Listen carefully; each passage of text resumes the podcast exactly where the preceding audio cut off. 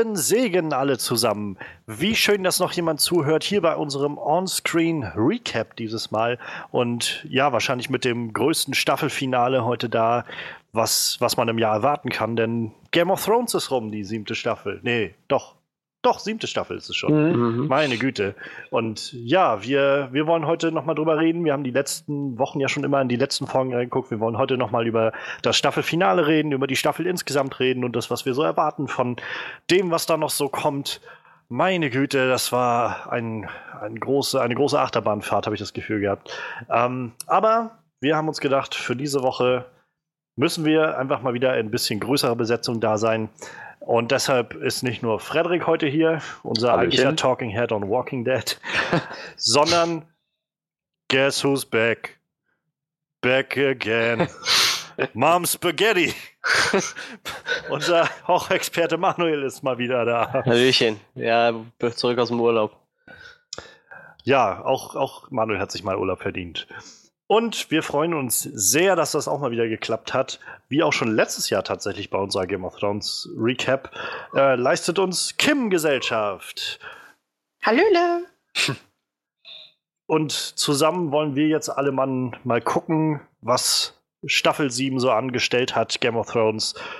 Einiges hat sich verändert, einiges fühlte sich ein bisschen anders an als sonst und wir wollen äh, gleich mal reintauchen, auch in das Staffelfinale. Aber als erstes lasst mich euch mal fragen, jetzt nachdem, ihr, nachdem wir irgendwie alle die siebte Staffel gesehen haben, was, wie hat euch die siebte Staffel gefallen? So insgesamt. Ja. ist viel passiert. Und ich glaube, das trifft es ganz gut. Mhm. Dass in sieben Folgen hier sehr viel passiert ist. Viel passiert, viele Cliffhanger und viele offene Fragen zum Ende. Also ich bin halt sehr beeindruckt gewesen, wie rapide dann doch das Tempo angezogen wurde. Ich meine, es hieß ja auch schon vorher, dass das Tempo nochmal einen Gang zulegt.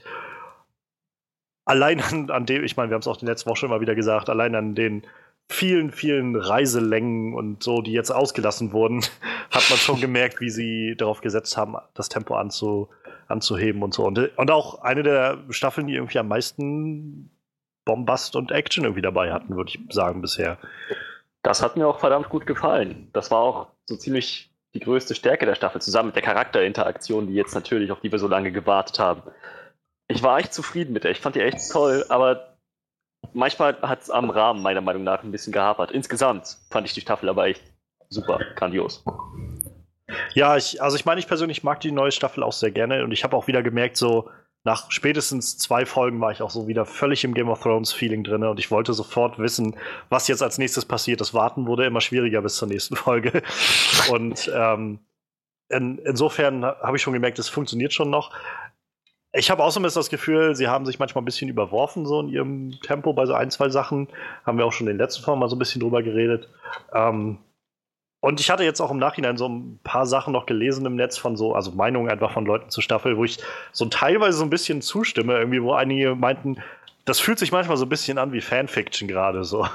so dieses sehr viel auf einmal, äh, nachdem diese Serie sehr viel uns, sag ich mal, immer wieder den, den Boden unter den Füßen weggezogen hat und uns irgendwie gesagt hat, ihr dürft euch eigentlich auf nichts verlassen da drin, weil wir alles auf den Kopf stellen, wie so eine eigentliche Fantasy-Geschichte funktioniert, kriegen wir jetzt in dieser Staffel dann doch so dieses typische Payoff die ganze Zeit. Und das fühlt sich ein bisschen seltsam an auf einmal. Seltsam, aber nicht, gut seltsam. Ja, genau, aber ja, ja, nicht, natürlich, dass es schlecht natürlich. ist. Nein, nein, das wollte ich gar nicht sagen. So. Und ich weiß auch nicht, ob alle das so meinen, die das so sagten, nur ich, kon ich konnte nachvollziehen, wieso also warum so die Meinung war so ein bisschen, naja, es hat so ein bisschen was von Fanfiction, so auf einmal. alles funktioniert auf einmal so sehr. Also nicht alles, aber vieles funktioniert auf einmal so gut. Und noch so ein paar ein, andere Sachen, auf die wir auch schon mal nach, eingegangen sind. Aber ja, ähm, dann lasst uns doch gerne mal irgendwie in das Staffelfinale reingucken. Wir haben jetzt gerade mit, mit, der äh, mit der siebten Folge der siebten Staffel The Dragon and the Wolf die längste Folge bisher ever gehabt aus Game of Thrones mit 80 Minuten Länge. Und ja, die Folge hat auch neue Rekorde aufgestellt, was äh, Zuschauerzahlen angeht. 16,5 Millionen Zuschauer haben in der Nacht, als die Folge lief, bei HBO und über HBOs Online-Services zugeguckt. Dazu kommen dann sicherlich nochmal ein Haufen Leute, die jetzt dann an den Tagen drauf sich das online irgendwo angeguckt haben und auch zum Beispiel wie in Deutschland hier, die das ja nur bei Sky oder Amazon gucken konnten. Ähm, ja, also sehr beeindruckend, gerade wenn man überlegt, was es auch für Leaks und so im Vorfeld noch gab, dieser mhm. Staffel und dass es trotzdem so viele Leute gibt, die immer noch oder die gerade trotzdem dann bereit sind zu sagen, das ist es mir wert und da will ich auch Geld für ausgeben und das will ich gucken. Das ist schon echt beeindruckend. Und ja, also wie gesagt, 80 Minuten, es ist eine Menge passiert in dieser Folge. Und wie immer können wir ja gleich mal an den ersten Standpunkt gucken, was so alles in King's Landing passiert ist, denn da ist eine Menge passiert. Oh ja.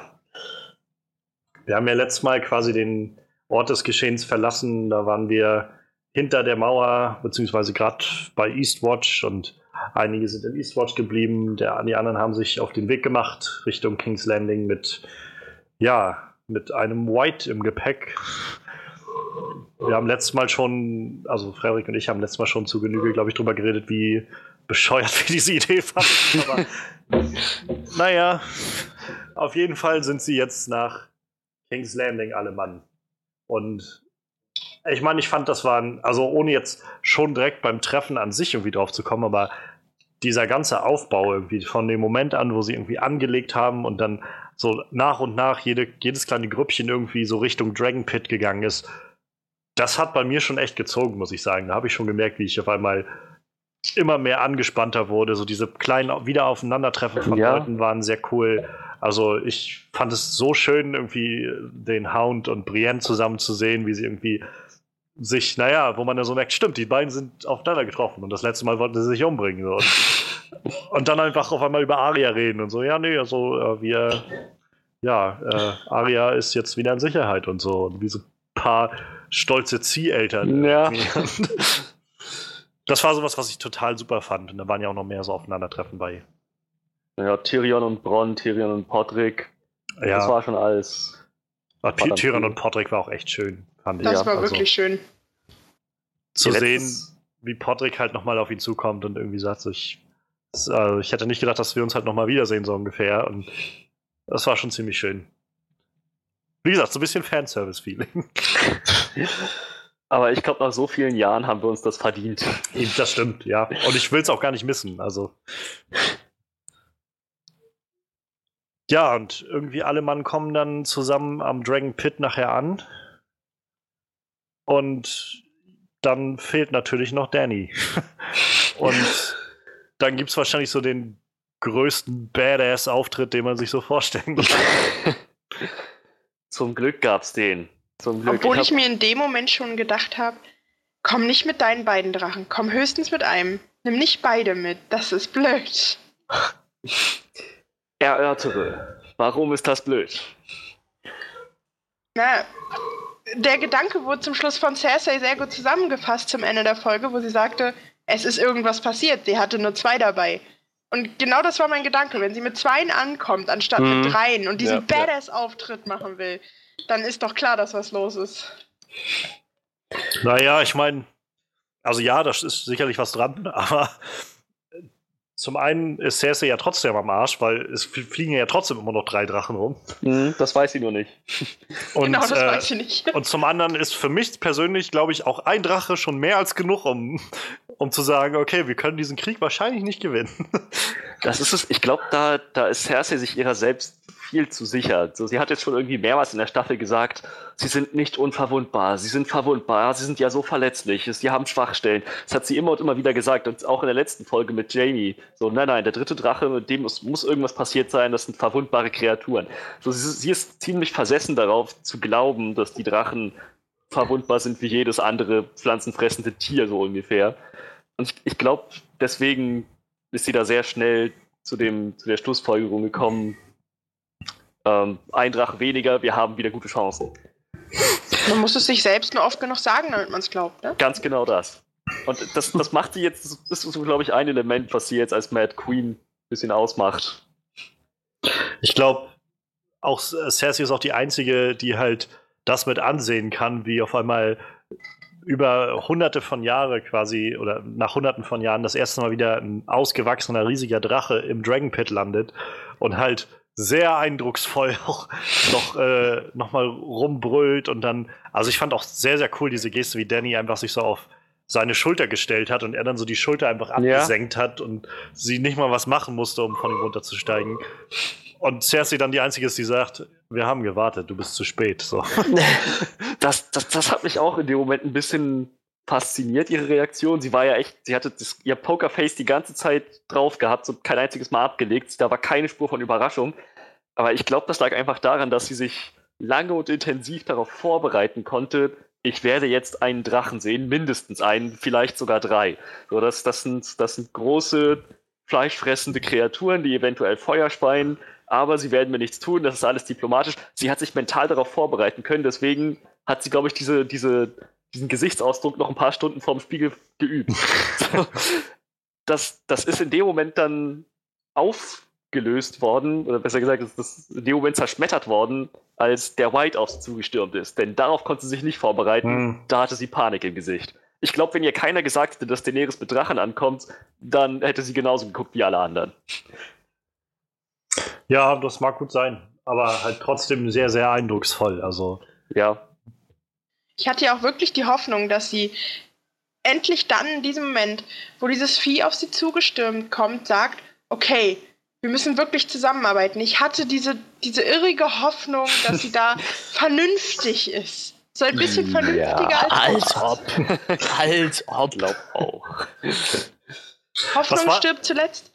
So, so insgesamt, was war denn so euer, euer Lieblingsding so in dem, dieser ganzen Dragon Pit Sache, Szene, so? Also ich, für mich persönlich war es halt mit, glaube ich, der Auftritt von Daenerys, der mich so mit am meisten beeindruckt hat und irgendwie ja. so mit am meisten auch mitgenommen hat, zu sehen, wie irgendwie alle da saßen, so ganz ruhig und man so schon so diese, dieses Knistern in der Luft irgendwie gespürt hat, wie jetzt so gleich passiert irgendwas und auch, naja, auch äh, Cersei dann so ein bisschen so langsam ungeduldig wird und dann halt so wie, wie erwartet, aber trotzdem so episch irgendwie Drogon landet. Das war, war, war ein wirklich toller, toller Anblick, fand ich. Stimmt. Vor allem, ich meine, so viel, was da für ein Subtext drin ist, ne? wie lange, die haben es auch vorher noch mal erwähnt, Tyrion hat darüber gesprochen, so, wie lange das her ist, dass wirklich ein Drache da drin war und zwar ja. einer, der ansehnlich gewesen ist. So, das, das, wie viele Jahrhunderte ist das her, oder? Ja, naja, er meinte ja, glaube ich, es ist irgendwie, was waren das, ein paar, also ich glaube, es waren fast 100 Jahre her, dass halt die letzten Drachen da drin gestorben waren und das waren ja letztendlich nur noch so kleine, ja. kleine Tiere, die halt nicht mehr größer geworden sind als ein Hund oder so. Aber letztendlich ist das ja nur so der Anfang der Szene. Also, was, was äh, meinst du denn, Manuel? Was hat dir denn gut gefallen an der Szene? Das Aufeinandertreffen der zwei Brüder. Zwischen dem Berg und dem. Äh, Ach so, ja, stimmt, ja. Das ja. Auch super ah. tolle Szene, ja. Ah, mittlerweile siehst du doch hässlicher aus wie ich. ich fand's total gut. Und ich meine, sagen wir ehrlich, ich glaube, ähm, wir können uns sicher sein, dass Clay Gamble dann damit confirmed ist, oder? Das wird doch jetzt wohl nächstes, nächstes ja. Jahr oder nächste Staffel dann stattfinden nach diesem Treffen, oder nicht? Ja, ich denke doch schon. Also ich, also ich weiß nicht, vielleicht sagen sie dann auch, dafür ist keine Zeit, aber so wie der Hound das gesagt hat, du weißt, wer dich holen kommt, so, das klang schon sehr nach einer Drohung. Ja, sicher. Ja, die haben doch noch genug offen. Zumal sie ja auch das, also sie die Serienmacher wissen zum einen um diese Theorie und wissen halt, glaube ich, auch genauso sehr wie die Fans in den letzten Jahren immer wieder danach gerufen haben und auch in jeder Kleinigkeit im Trailer oder so immer wieder sehen, okay, Hound versus Mountain, it's confirmed. es ist halt, also es war schon eine ziemlich eindeutige Szene, fand ich. So. Vielleicht ja. ist das genau wieder das typische Game of Thrones Ding, dass sie dann genau das Gegenteil davon machen, so, obwohl sie uns das eigentlich so andeuten. Aber es wäre schon echt verschenkt irgendwie, das nicht zu zeigen, wie diese beiden Brüder sich, sich gegenseitig irgendwie exen oder so. Generell, also ich fand auch äh, so Sandor Clegane war jetzt, also ich finde, er ist so ein cooler Charakter geworden, in, über, auch so einer dieser ganz starken Charaktere, die so eine große Wandlung durchgemacht haben seit der ersten Staffel. Und auch so diese Staffel, ich fand ihn sehr, sehr cool jetzt irgendwie in dieser Rolle irgendwie, der jetzt, wo er sich so mehr oder weniger äh, freiwillig den äh, Brotherhood Without Banners angeschlossen hat und auch so langsam anfängt, sich scheinbar mit seiner Feuerphobie irgendwie auseinanderzusetzen. Mhm. Jedenfalls hat er ins Feuer geguckt und was drin gesehen am Anfang der Staffel. Ähm, naja, und äh, er ist ja auch immer noch dabei. So, er ist jetzt, also wenn man zum Beispiel denkt an Staffel 2, so, da war es halt am Schluss, dass er gesagt hat, weißt du was, nein, fick dich, ich hau ab. Yep, ich, yep. ich bleib jetzt nicht hier, so, den Scheiß muss ich mir nicht antun. So. Und trotzdem ist er derjenige, der jetzt, der den White trägt und irgendwie auch derjenige, der im Schiff nochmal guckt, ob das Ding noch drin ist und so. Und Ja, fand ich ich sag mal, irgendwie ganz toll. furchtlos, furchtlos war er bis auf Feuer eigentlich schon immer, ne? Ich meine, Ja, er aber war ja er- relativ schmerzfrei so, wenn es nicht Das auf jeden Feuer Fall. Aber er hat sich vor allem einen Scheiß drum gekümmert, so was die anderen alle so gedacht haben und hat das einfach sein Ding durchgezogen. Ja. Während er jetzt halt scheinbar daran glaubt, dass er irgendwie auch eine Rolle spielt für das und irgendwie auch Ja. eine gewisse Verantwortung trägt für Dinge, die da passieren. Was Religion nicht alles ausmacht, ne? Ich glaube nicht, dass er jetzt in dem Sinne religiös geworden ist, aber er hat oft genug gesehen, dass Leute von den Toten zurückkommen und er fragt sich auch selber, warum er noch nicht gestorben ist. Und irgendwie sagt das für ihn wahrscheinlich ein bisschen was aus über, ähm, über sowas wie Bestimmung oder eine Aufgabe im Leben. Wie heißt eigentlich der Kerl mit dem Feuerschwert? Toros oder Beric? Die haben beide eins. Der mit bei den weißen Wanderern war zum Schluss. Das mit, dem, waren- mit der Augenklappe. Mit, Da dem, waren mit dem zwei. Das ist. Beric. Der Ja. mit der Augenklappe ist Beric. Der ist super gut. Finde ich super cool, den Charakter. Ey, ich, ich, ich steig nur nicht mehr durch, so wer da wer ist und wie die alle heißen und mit so was im Verhältnis die stehen. Ich blick da überhaupt nicht mehr durch. Der, in, der, in der Folge, die ihr letztes Mal besprochen habt, in der, der äh, Sechsten. Fo- Hm. sechsten Folge, der Fokus lag die ganze Zeit auf diesen fünf, sechs Leuten, die da waren und die ganze Zeit sterben rundherum irgendwelche, wo ich so denke, wer ist das? Wo kommt der her? Dann der Jon Snow schmeißt, schmeißt da aus Versehen einen runter, der wird dann von den weißen Wanderern oder von den Untoten geholt. Ich denke mir so, wer war das? Wo kommt der denn her? Den habe ich die letzten 15 Minuten schon nicht mehr gesehen, den Typ. Wo kommt der ganze Das waren Zeit aber her? auch alles so Red Shirts. So, die haben nie gesprochen und auch Ja, keinen, ja, aber- keinen Namen bekommen oder so. Es war so ich, ich habe die auch die ganze Zeit nicht mehr gesehen, so, weißt du, du hast nur diese, weil waren es fünf, sechs Leute oder was, die, diese Hauptleute gesehen und ich habe überhaupt nicht mehr wahrgenommen, dass da noch Leute drumherum waren, so, und ich, ich steig bei der Serie überhaupt nicht mehr durch, da gibt es so viele Leute, so. Ich dachte doch die ganze Zeit, war das jetzt wichtige Leute, sind jetzt wichtige Leute gestorben oder was, wer ist das überhaupt? Alles so, keine Ahnung. Das war der tragende Charakter, der darunter gefallen ist. Das, Ja, der, der Schlüssel zu dem ganzen Game of Thrones. Ich muss auch die ganze Zeit überlegen, scheiße, wer war das? War der, war der wichtig? Der war doch eben nicht da, oder? Und dann gucke ich so, okay, da stehen doch alle, die ich, die ich vorher die ganze Zeit gesehen habe. So, das ist verwirrend. Ich habe viel zu viele Leute in dieser Serie. Viel zu viele. Viele Charaktere, ja. Eine epische Geschichte eben. Ja. Sehr schön fand ich auch äh, Euron. Also ich meine, ich finde generell, Euron ist ja letztendlich erst, also letzte Staffel war auch schon dabei, aber auch da nur recht kurz. Und ich finde den in dieser Staffel, auch wenn er nur immer mal so da ist, in, ab und an in diesen sieben Folgen, die wir jetzt hatten, sie haben ihn zu so einem doch sehr klarem Charakter ausgebaut, Ja. der echt schon Spaß macht zuzuschauen. Also so zum einen dieses dieses Draufgänger-Ding so und irgendwie ja so typisch, was man sich für die Ironborn vorstellt. So scheißt irgendwie darauf, was irgendwer von ihm denkt oder sonst was. So, oder was wer von seiner Meinung hält. Aber halt auch, was wir dann in den äh, Kampfsequenzen gesehen hat, dass er halt so völlig, naja, völlig freidreht. Dann. Der ist Ja, durchgeknallter Irrer, sonst nichts. Der ist vollkommen durchgeknallt, der Typ. Aber das fand ich halt ziemlich, also waren ziemlich coole Sachen, so wie er dann auch mit da auf dem Thron saß und er auch dann der Erste war, der irgendwie sofort dann Tyrion unterbrochen hat, weil er Mhm. dann so keine Lust hat, auf irgendwen zu warten oder sonst was. So. Und Aber sie haben ihn zurechtgewiesen. ja, naja, aber er hat halt Theon ja recht schnell klar gemacht, äh, was so Sache ist. Ne? Also, Ja. Ja. Ich muss ja zugeben, bevor ich nicht den Rest der Episode gesehen habe, er ist ja abgehauen in der Szene. ja. Es gab nichts, was mich in dem Moment mehr enttäuscht hat. Weil ich so dachte, der wurde angepriesen als der Schlimmste überhaupt. Also ich fand ihn nicht schlimmer als Ramsey oder auch nicht schlimmer als Joffrey. Der steht irgendwo ganz weit hinten. Und dann geht der einfach. Und ich dachte mir echt so, Feigling, was zur Also, Hölle? aber, aber ich fand, das war schon ein ziemlich cooler Moment, so Ja. wie sie irgendwie so diesen White rauslassen und er dann erstmal drauf zugeht und kann die Dinger schwimmen? Nein. Gut, dann bin ich Ja, raus. und auch zu Daenerys war irgendwie meinte, die empfehle ich auch, geh mal zurück auf deine Insel so und äh, ja. ich meine, das hat sich dann am Ende doch nochmal als ähm, eine Ente, Ente, rausgestellt. so, ja. Aber es war ein ziemlich lustiger Moment. Ich hätte auch nichts dagegen gehabt, wenn sie es dabei belassen hätten. Ich auch nicht.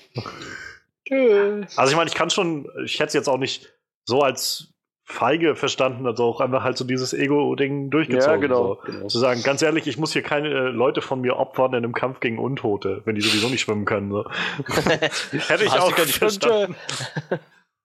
Naja, seine, seine Strategie war ja genau das. Auf die Insel zurückziehen, warten, bis die Untoten mit Westeros fertig sind und dann ist er der Einzige, der noch steht. Ja. Ja. Ich bin auch gespannt, wie viel von Cerseis Finte da denn wirklich auch drinnen gesteckt hat. Und wie viel er vielleicht tatsächlich denkt, okay, vielleicht halte ich wirklich einen großen Teil zurück Mhm. oder bleib selber auf der Euleninsel oder was Ja. auch immer. Kann ja tatsächlich sein, weil Cersei wusste nichts von dem White. Ich meine, wer weiß, was der sich tatsächlich dazu noch gedacht hat. Ja. Das ist natürlich gut möglich, dass das noch ein bisschen anders kommt. Ich glaube auch, Euron wird noch mal ein bisschen anders denken, wenn er mitbekommt, dass Cersei schwanger ist. Ja, Stimmt. das weiß er auch noch nicht. Ich bin sehr gespannt auf diese Szene. Oh ja. So zum Thema Schwanger bin ich ja auch tatsächlich gespannt. Sie haben ja jetzt diese Staffel dreimal darauf hingewiesen von Dani, ich kann keine Kinder kriegen, ich kann keine Kinder Mhm, kriegen. Genau. Und bei dem Ende denke ich mir dann nur so, okay, Aber seien wir ehrlich, ich fand es auch sehr cool, dass John gesagt hat, komm, wer hat dir das denn gesagt? Die Frau, die meinen Mann getötet hat. Vielleicht Ja. nicht unbedingt die sicherste Quelle. So. Ja, ja, ja, damit hat er auch recht. Allein dieses Gemunkel da in der Spalte, das war so, das klingt ein bisschen falsch. ich Ähm, wollte gerade sagen, welche war- Spalte. also in dieser Felsspalte Ach, ähm, ah, die Höhle. war doch sehr interessant tatsächlich. Ja, ich finde es vor allem spannend, dass gerade John sie darauf hinweist. So, ich meine, Foreshadowing, vielleicht wird er der Vater des neuen Stark Targaryen-Kindes. Das ist möglich. Ich Also, bin mein- sowieso ein Fan von der Verbindung. Ich hätte da jetzt nicht so das Problem mit. Frage ist, was denn da für ein Kind rauskommt, wenn man mit seiner eigenen Tante, naja, Kinder Es macht. Also zwischen Jamie und Cersei hat es entgegen unserer biologischen Vorstellung fünfmal, viermal, viermal, ne? Viermal mit diesem Viermal Mal, mit ja. Kindern, viermal äh, relativ reibungslos geklappt. So, Na klar, ja. Joffrey war ein Psychopath, aber Ja, wenn man, wenn man, wenn man, ähm, wenn man sich anschaut, wie Geschwisterpaare in unserer tatsächlich realen Welt Kinder kriegen und wie die dann aussehen und wie die gestaltet sind, da sind statistisch gesehen extrem häufig sehr gravierende Behinderungen und Entstellungen dabei. So, das war Aber jetzt bei Cersei und Wir müssen ja auch sagen, dass das vierte Kind noch nicht geboren ist. Also ich meine, wir wissen noch nicht, wie du, da das kommt jetzt so, noch Chancen, so ein komischer Ja, aber, aber auch, auch drei ziemlich gesunde Kinder sind, glaube ich, ich, ich will mich jetzt nicht Ja, aus dem Fenster lehnen, aber ich glaube, das ist in unserer Welt selten zwischen Bruder und Schwester, dass sie so dreimal gesunde Kinder kriegen. Tja, aber andererseits, es gab wahrscheinlich auch damals kaum Leute, die das irgendwie diagnostizieren konnten, wenn die irgendwie geistig zurückgeblieben sind. Oder? Naja, bloß in, in Game of Thrones sind sie es ja eindeutig nicht. naja, Tommen. Es Hm. sind halt noch relativ Kinder gewesen, ne? Also bis Ja. halt auf bis halt auf Joffrey und der war halt definitiv Gestört. Du hat, wir hatten da äh, jetzt keine Trisomie 21 oder Nee, das jetzt nicht, aber ich mein, oder sowas. es gibt ja noch andere Sachen und auch so psychische Sachen, die auftreten. Ja, aber ich, Aber- Richtig, ich glaube aber dann tatsächlich, schlag dann mich da auf Freddys. Seite. Miss Heller und Tommen waren ziemlich, ziemlich gut geraten. So, Joffrey war halt ein Psychopath, aber auch er war nicht dumm in dem Sinne. Ja, ich, ich schlag mich da auch auf Freddys Seite. Also ich glaube, äh, das ist bei denen, da, da kann man das nicht so eng sehen. ich habe halt Das scheint bei einem- denen zu funktionieren. Ich habe Irgendwie. irgendwie. irgendwie mal von einem, von einem Typen, der sich mit so, mit so Serientheorien befasst, der hat dann hat mal ausgerechnet, wie das so ist zwischen Bruder und Schwester, wenn auch schon die Generationen davor miteinander verwandt waren. Wie dann die Wahrscheinlichkeit ist, dass das Kind missgebildet auf die Welt kommt. Das war komfortabel über 90 Prozent.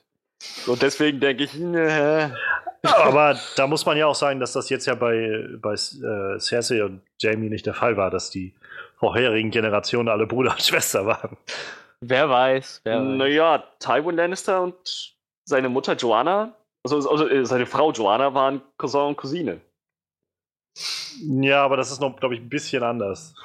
Und naja, ich, ich meine, das so oder so, ich sag mal, mein, ich wollte auf was ganz anderes hinaus. Was ich sagen wollte, wenn es zwischen Jamie und Cersei schon gut funktioniert hat, so mit gesunden Ja. Kindern auf die Ja. Welt bringen, dann glaube ich, wird das zwischen John und Danny, wenn das denn soweit kommt, auch kein Problem sein. Ich bezweifle, dass sie uns diese Karte dann spielen und sagen, ihr habt ein Kind bekommen, aber es ist äh, leider eingeschränkt oder so. Also, es ist GOT, man darf ja nie irgendwas erwarten.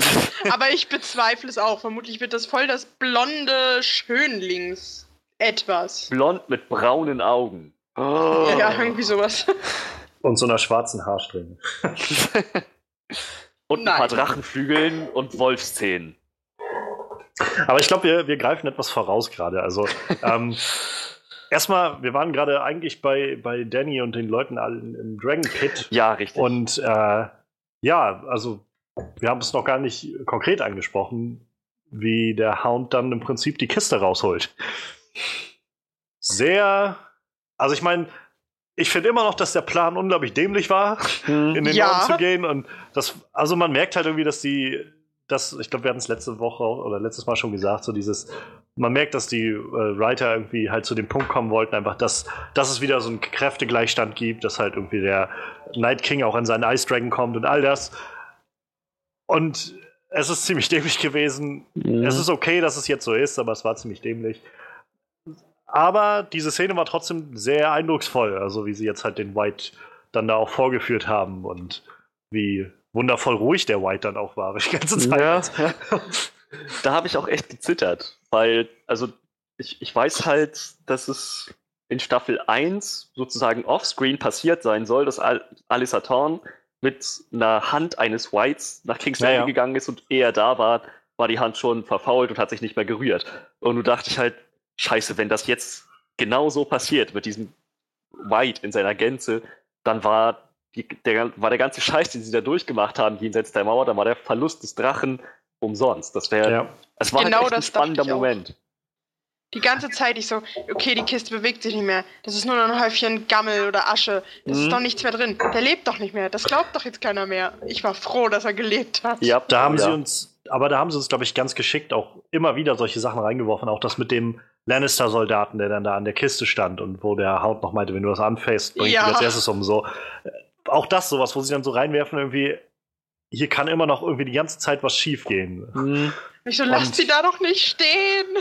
Und das hat halt auch e- echt super dazu beigetragen, dass ich wirklich, also die Folge ging los und ich war dann ab da an eigentlich immer nur noch angespannter von, von äh, immer und immer weiterem, äh, von Minute zu Minute war ich immer mehr angespannt irgendwie. Bei allem, was da so auf, erst an Charakteren aufeinander prallt und dann halt diese Szene mit dem White. Und ja, also es war halt auch echt eindrucksvoll, wie er dann die Kiste umgekippt hat und der natürlich dann sofort nach draußen ist und Mhm. Richtung Cersei. Und auch da zu sehen, was man halt auch schon seit Staffeln nicht mehr gesehen hat, so wirklich Angst und Terror Ja. in Cerseis Gesicht zu sehen. Ganz genau. Sehr, sehr krass. Also, Überhaupt Und- dieses, dieses ganze. Ja, Entschuldigung. nee, mach mal. Nee, mach nee, mal. nee, ich, ich, ich hätte noch was äh, zum Ranfügen. Also, wenn du noch einen richtig guten Punkt hast, dann schieß los. Also ich fand halt generell die, so die Reaktion der ganzen Charaktere war halt sehr, sehr aufschlussreich darüber. Also zum einen, ihre Strategie war irgendwie ziemlich clever, so den White dann mit äh, halt, dass der Hound ihn nochmal in zwei Stücke gehackt hat, um dann zu sehen, dass auch irgendwie beide Teile sich noch bewegen, dann die Hand abzuhacken und dann auch Kyburns Reaktion, der irgendwie dann so ganz genau. sehr interessiert auf einmal auch gleich dahin ist, um sich das anzugucken und diese Hand sich angeguckt hat, die sich noch bewegt und so. Das fand ich, also es war ziemlich, ziemlich eindrucksvoll. Und auch Jamie zu sehen, wie der irgendwie auf einmal so völlig die Fassung verloren hat im Angesicht von dem, was da war. Kyburns Reaktion hat so viel ausgesagt. Ich meine, die Arbeit, die er hinter sich gebracht hat, um den Mountain wieder zu beleben. Und der hat noch nicht mal ansatzweise so gute Resultate. Wenn man den Mountain in zwei Hälften hackt, dann ist der, glaube ich, tot. So, wenn- mit dem White ist es echt Magie. So, das, ist, das kann sich Kyburn halt auch nicht mehr anders erklären. Ja, und dann auch John, der halt dann so ganz, ja, ganz ruhig dann irgendwie reinkommt und so ein bisschen sein, seinen Lehrkurs da durchführt irgendwie. Man kann sie töten mit Feuer oder Ja. mit Drachenglas. Also denkt dran, Kinder, wenn ihr das nächste Mal in den Norden geht, habt euer Drachenglas Schweizer Taschenmesser dabei. Ja, und wir hatten es auch schon gesagt, Euron ist ja dann der Erste, der sagt, nee, ich bin raus. Das war's. Ja. Tschö. Und ja, was, was meint ihr denn zu, zu der großen Reaktion danach? Also ich meine, Cersei hat ja dann gesagt, okay, das ist wichtig, wir, wir müssen das jetzt halt irgendwie lassen, so, ähm, mit unseren Kriegen hier gegeneinander. Ich bin gewilligt, so der, den Waffenstillstand irgendwie einzuwilligen. Aber nur, wenn der gute König des Nordens keinerlei Seite bezieht und sich da oben zurückhält im Norden. und das konnte der gute John ja nicht machen. Natürlich nicht. Einerseits finde ich gut, dass er ihr gesagt hat, ja, nee, danke.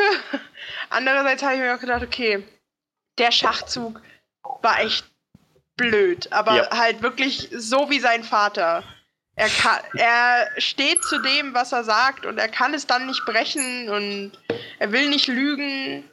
Ja. Das ist ja auch das, was Tyrion ihm dann sagt. So. Ähm, Tödliche was, Einstellung. Schon mal was von Lügen gehört? ich, also ich meine, John hat seinen Standpunkt ganz gut verteidigt. Er hat auch nochmal auf Netzwerk ja. angesprochen, ihr könnt mir sonst was erzählen, von wegen, mein Vater hat solche dummen Fehler gemacht und ist deswegen gestorben. So, er, seiner Meinung nach ist es wichtig, dass Versprechen gehalten werden, weil Versprechen sonst irgendwann nichts mehr bedeuten.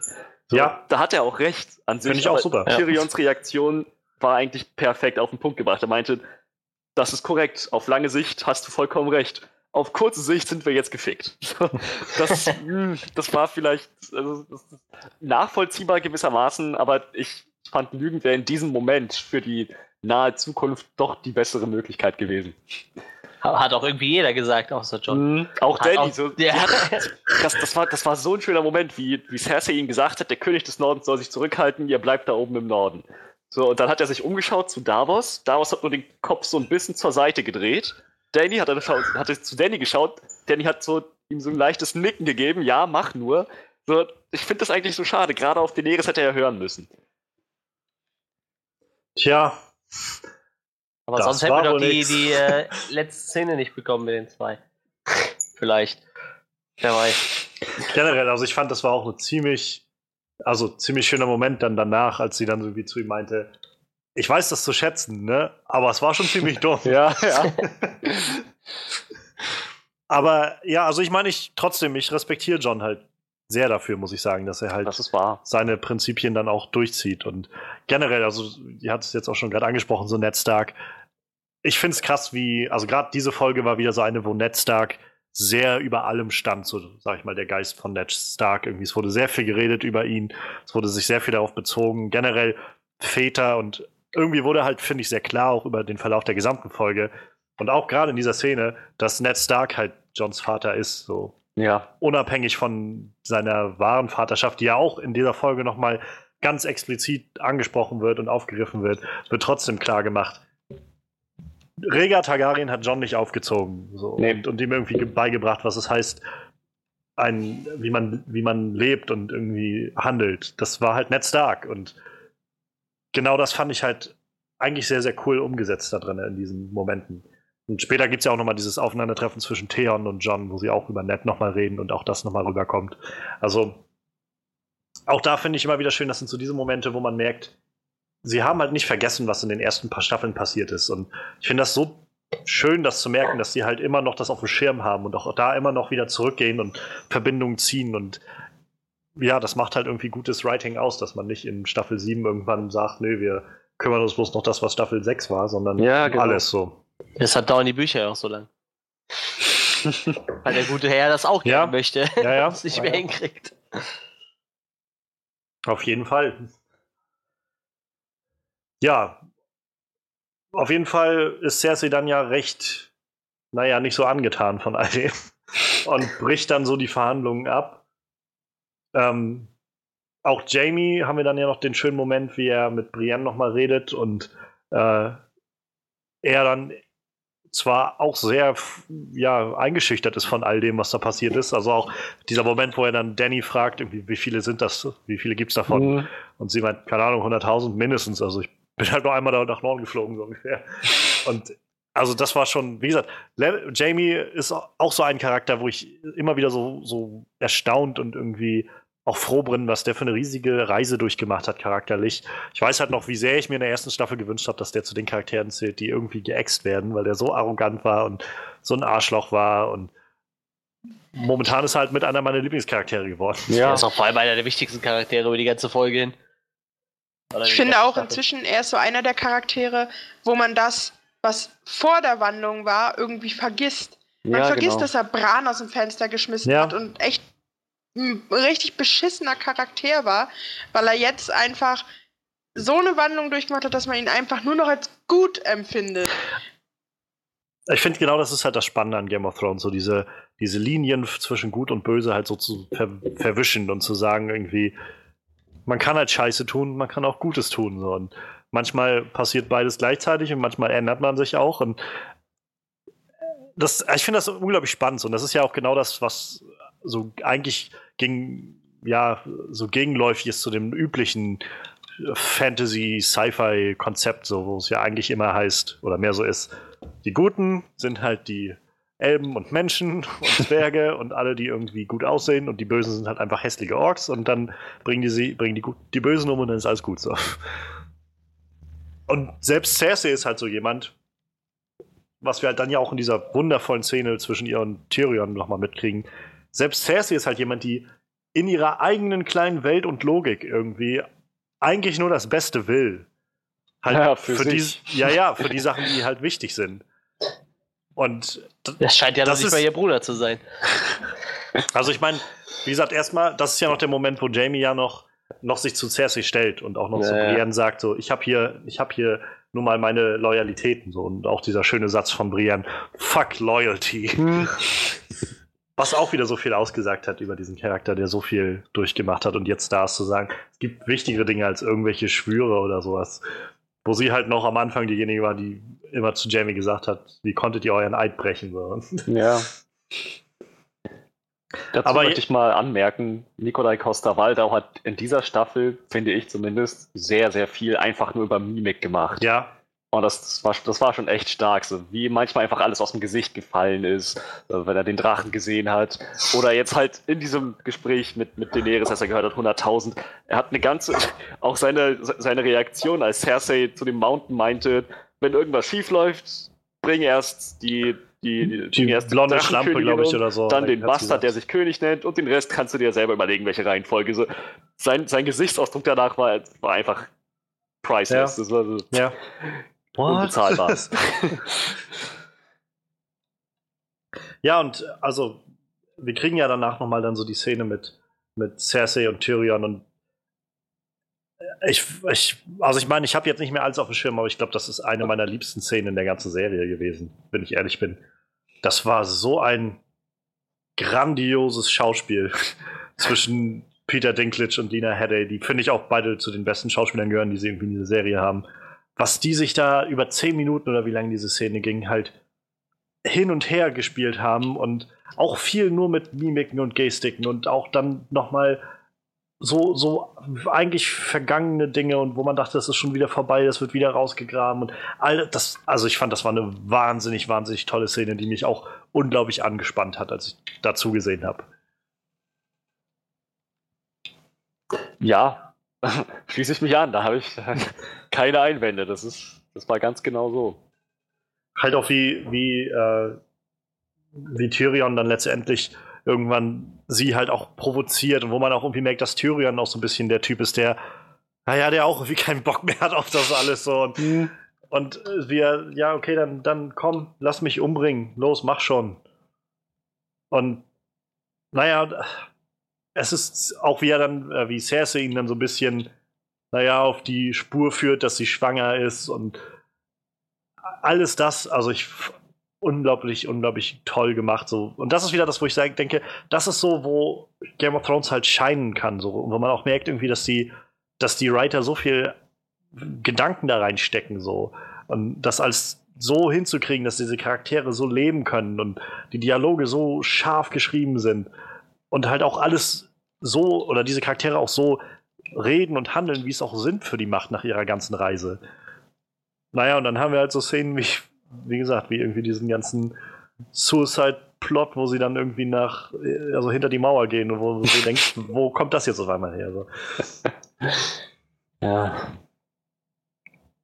Aber auf jeden Fall nach diesem großen Aufeinandertreffen der beiden, die sich, naja, die sich ja eigentlich nicht mehr wirklich sehen können und trotzdem irgendwie noch auch nicht ohne können, so ein bisschen, ähm, gehen die Verhandlungen dann letztendlich ja noch wenigstens, oder was heißt Verhandlungen weiter, aber Cersei kommt zurück und sagt, okay, ja, pass auf, meine, Arme, äh, meine Armee kommt auch nach Norden und ihr werdet da kämpfen. Das Interessante ist ja nur, dass wir überhaupt nicht gesehen haben, was sie genau mit Tyrion jetzt abgemacht hat. Und da gibt es jetzt ja auch schon viele, viele Theorien darüber, was da passiert ist und ob Tyrion Danny nicht vielleicht verraten hat. Das halte ich für extrem unwahrscheinlich. Oh, ich eigentlich auch. Ich meine, Tyrion hat auch selber im Gespräch noch mit Cersei gesagt, er glaubt, dass Daenerys eine bessere Welt bauen kann. Ich glaube es auch nicht. Ja, ich meine, sie haben aber, also sie haben genügend in dieser Staffel immer wieder reingebracht, dass Zweifel da sind. Da, also ich glaube es auch nicht, muss ich gleich mal sagen. Aber ich würde jetzt auch nicht sagen, dass es völlig unwahrscheinlich ist. So, äh, ich würde es mir nicht wünschen und ich glaube, es wird auch nicht so kommen, aber ich denke, sie haben in der Staffel oft genug die Themen auch darauf gebracht, auf dieses, naja, äh, wo, was ist jetzt an Danny dran und was nicht? Und auch immer diese Frage, sie nicht ein bisschen durchgeknallt oder nicht? Und ähm, Tyrion war jetzt auch immer derjenige, der so ein bisschen un, ja, nicht so mit einverstanden war, wie sie Situationen gelöst hat. Und letztendlich dann auch, ja, also auch diese Momente, wo sie dann mit ihr geredet hat, enden meistens auch da drin, dass, dass sie sich gestritten haben, so, oder dass sie irgendwann gesagt hat, nein, weißt du was, du bist schuld. und jetzt, und jetzt lass mich machen, so. Ähm, ich glaube nicht, dass er, dass er, äh, dass er sie verrät, so, aber es wäre jetzt auch nicht unwahrscheinlich, dass irgendwas da passiert ist. So. Oder dass er wenigstens vielleicht ein, also, ein eingewilligt hat, irgendwie mit ihr was weiter abzuquatschen oder so. Oder er hat einfach gelogen oder so. Kann natürlich auch alles sein. Wir wissen halt nicht, was da passiert ist, aber irgendwas ja. muss ja da passiert sein, was sie uns nicht gezeigt haben.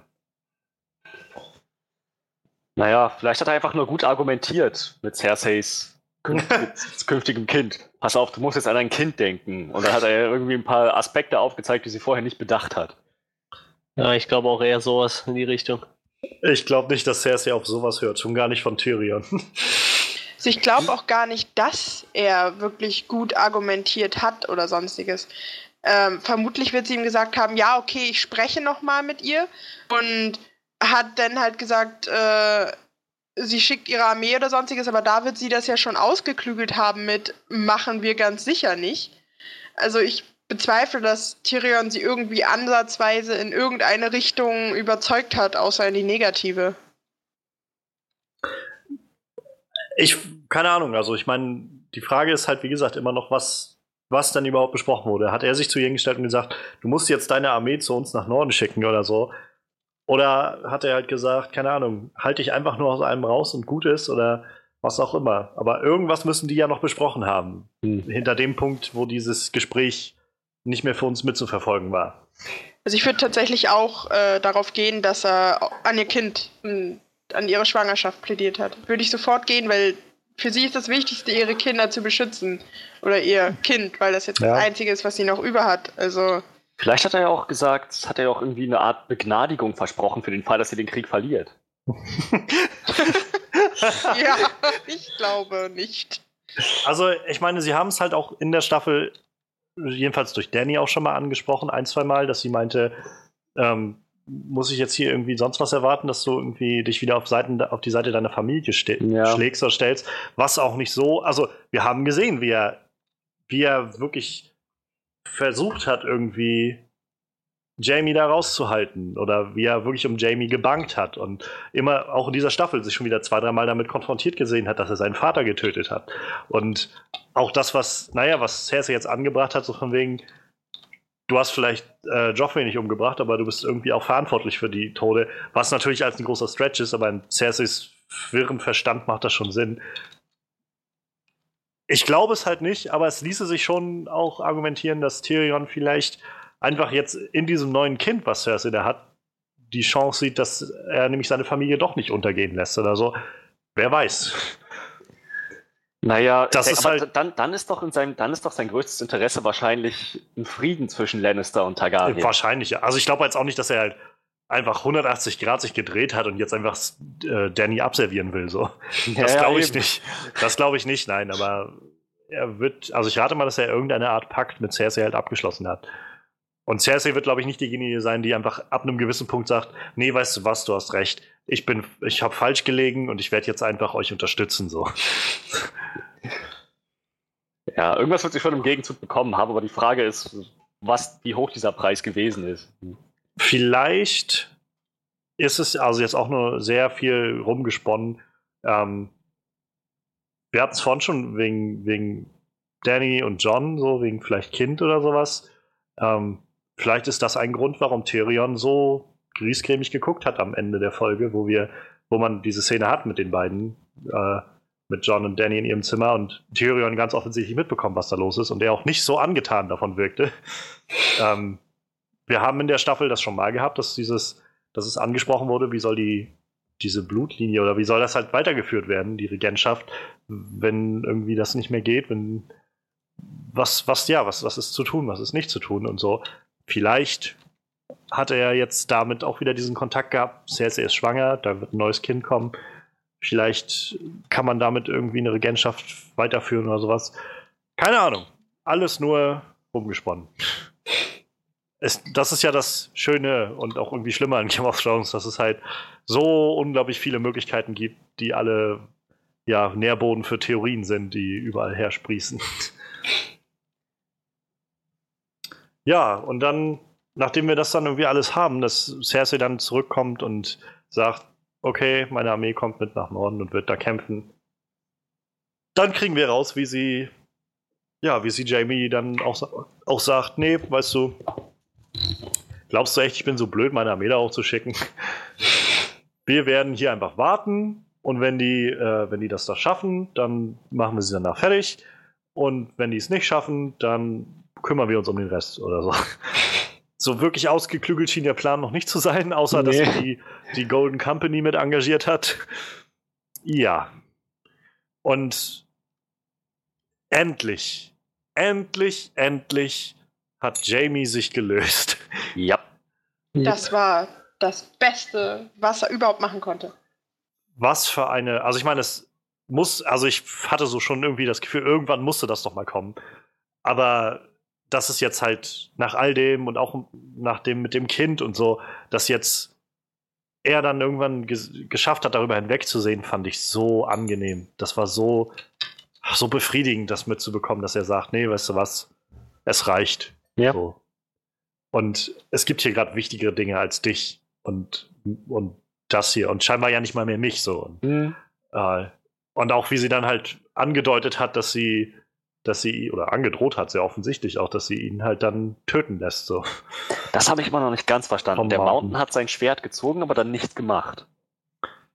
Ja, Sie hat Ja, ihm sie hat ja nicht das richtige. Go gegeben. Sie hat ja nur gesagt, wenn du jetzt gehst. Und sie hat nicht gesagt, los, greif an zu dem Berg. Deswegen, also, Attacke! ja, also es war doch sehr, sehr schwammig. Sie hat nicht gesagt, go, Naja, sondern sie sie hat wirklich nur gesagt, so. Und Sie sie, konnte es halt nicht. Genauso wenig, wie sie es bei Tyrion konnte.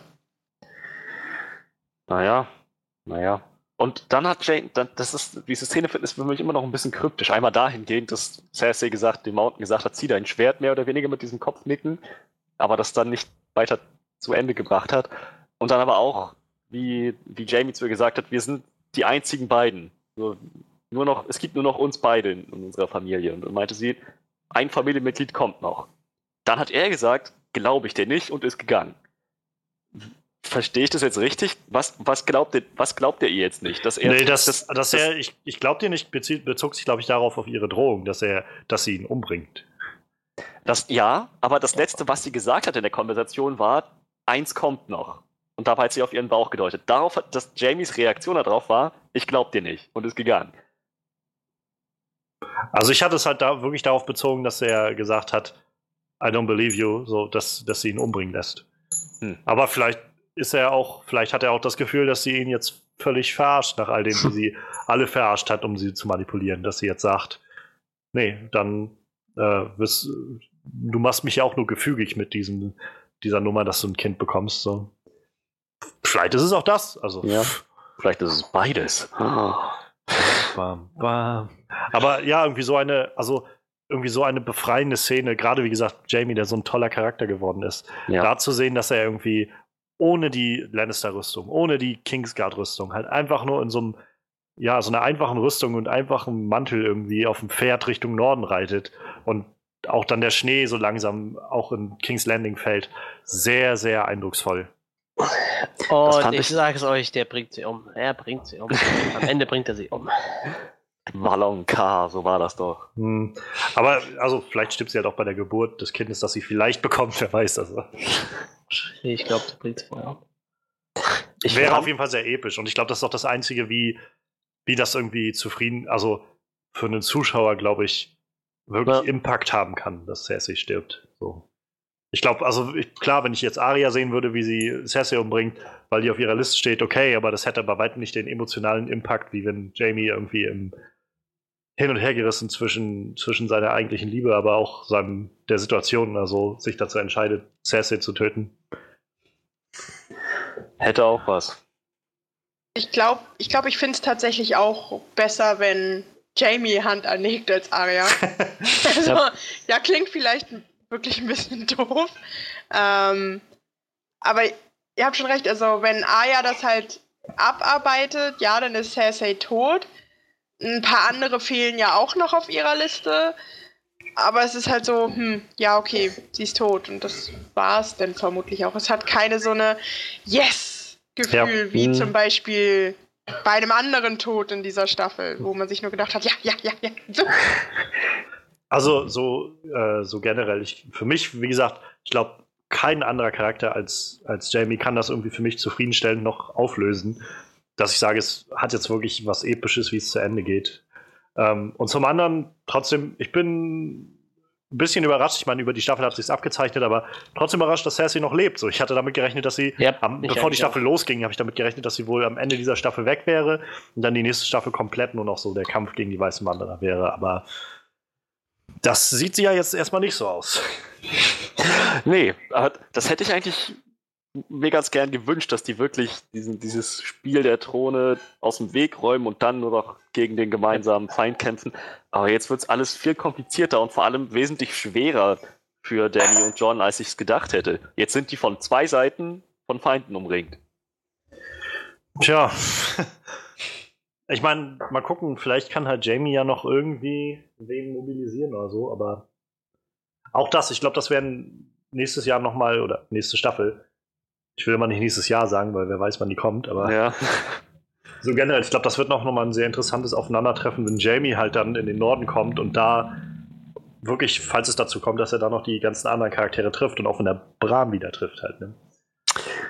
Einmal das und auch wenn er Tyrion wieder trifft. Ja, ja, das, ja, das sowieso, aber Überhaupt alle, diese ganzen Interaktionen zwischen Charakteren, die jetzt aufeinandertreffen, ist, ist, ist sehr, sehr, sehr befriedigend. ja, ja, also auf jeden Fall. Ich Ich bin auch gespannt. Entschuldige. Mach, sag.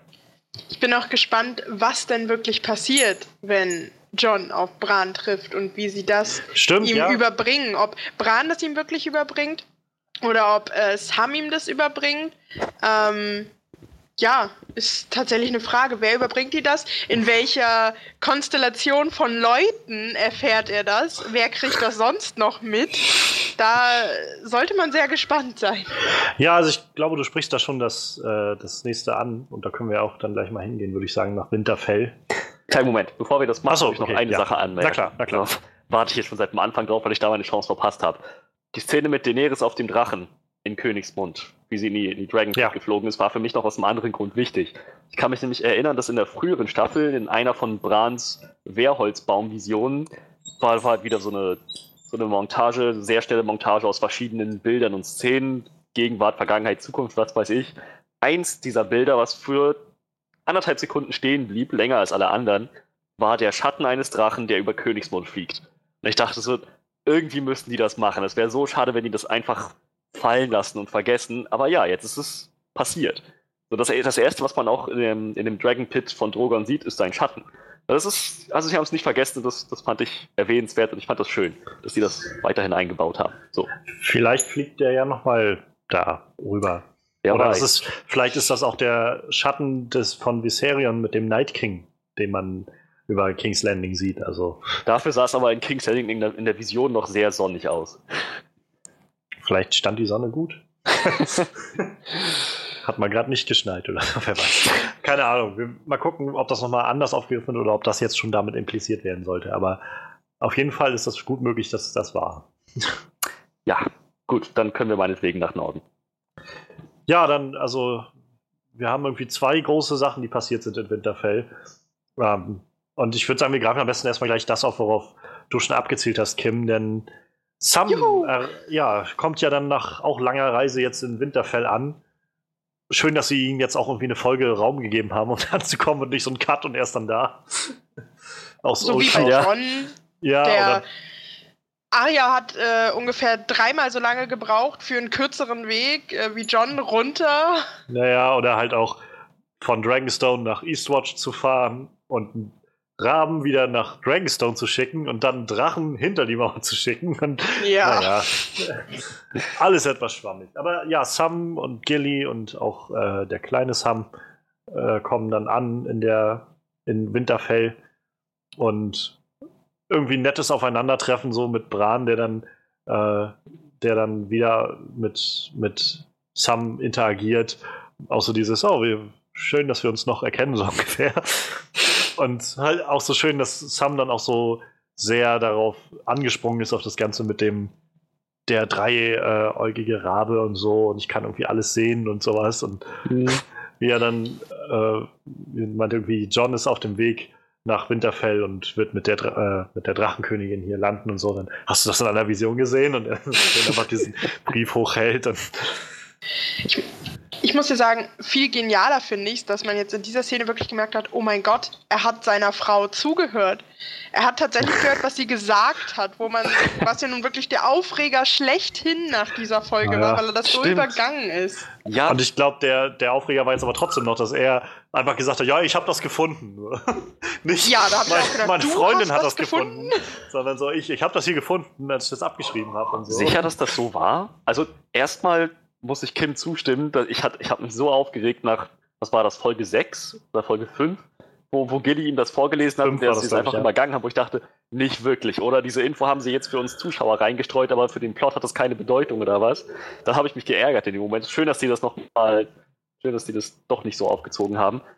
Und dann, mh, ich glaube, er hat erwähnt im Gespräch mit Bran, mh, Gilly hat das in Old Nee. Town gefunden. Irgendwie Nee. sowas. Nee, nee, Nee? er hat gesagt, er hat's, er hat's in Old Town gefunden, als er ein Buch übersetzt hat. Oder halt abgeschrieben Genau. hat, kopiert hat. Da hat er gesagt, hat er das gefunden. Oh. Also er hat Oh. Gilly nicht erwähnt. Er hat das gefunden, nicht Gilly. Naja, wer weiß, ich meine, vielleicht wäre es auch ein Skandal gewesen, wenn er Gilly erwähnt hätte, Frauen durften zu dem Zeitpunkt noch nicht so viel. Er hat, Gilly, er hat Gilly Lesen beigebracht, also in gewisser Weise hat er das gefunden. Also, Streng genommen hat ihm Shireen Baratheon, also hat ihr Shireen Baratheon das Lesen beigebracht. Aber äh, Sam hat sie von hinter der Mauer weggeholt und darüber konnte sie erst das Lesen lernen. Alles sein Verdienst, weißt du, eigentlich müsste sie Hm. Tag und Nacht die Füße küssen. Vielleicht ist das genau das, also, wo, er, wo er meinte, es ist leid, irgendwie von Taten größerer Männer zu träumen. Und deshalb fängt er jetzt an, einfach große Taten sich selbst anzurechnen. naja, aber auf jeden Fall kommen sie ins Gespräch und äh, nachdem beide ja irgendwie schon, oder nachdem wenigstens äh, Bran dann so durchblicken lässt, naja, er ist eigentlich kein, äh, kein Snow, also na eigentlicher Name ist John Sand, weil er in, naja, in Dorn geboren wurde und der Sohn ist von Lyanna Stark und Rhaegar Targaryen. Dann konnte er das mit Sam übereinstimmen und der konnte sagen, ja, übrigens, äh, das, das ist gar kein Bastard, der ist eigentlich, eigentlich der echte König. Was, also ich finde das irgendwie ganz cool, dass sie das so, so verbinden, aber das Einzige, was ich mir jetzt halt erklären kann, ist irgendwie, dass Brans Gehirn jetzt gerade ist wie so ein wie so ein riesiger Aktenschrank und er muss jetzt erst in den richtigen äh, Schubladen gucken, weil Ja. ansonsten ist es so Ja. ein bisschen willkürlich, was er denn weiß und was er nicht weiß. So, so ein, ich weiß alles. Okay. Ähm, die beiden sind sogar verheiratet gewesen, Liana Stark und Rhaegar. Echt? Kannst du das nicht in so einer Vision gucken? Warte mal. Stimmt. Ja, das war echt so ein bisschen, okay, ist er jetzt Fernsehen? Da gab es jetzt ja auch diese glaub, er Memes hat es doch, glaube ich, schon mal erwähnt im Gespräch mit Sansa. So, an sich hat er Zugriff auf alle Erinnerungen und alles, was jemals passiert ist, aber er sieht immer noch nur Fetzen, er muss noch besser werden da drin. Ja, also ich, die einfache Erklärung für mich wäre jetzt halt auch, es ist halt einfach sehr viel und man muss dann wirklich sich kon gezielt auf bestimmte Sachen konzentrieren, damit du da dahin seppen kannst, so zum, sozusagen. Aber trotzdem wirkt es halt ein bisschen seltsam. Ich glaube, er, der, so hat ganz, der hat andere Sachen im Kopf und kommt deshalb nicht so an die Erinnerungen dran.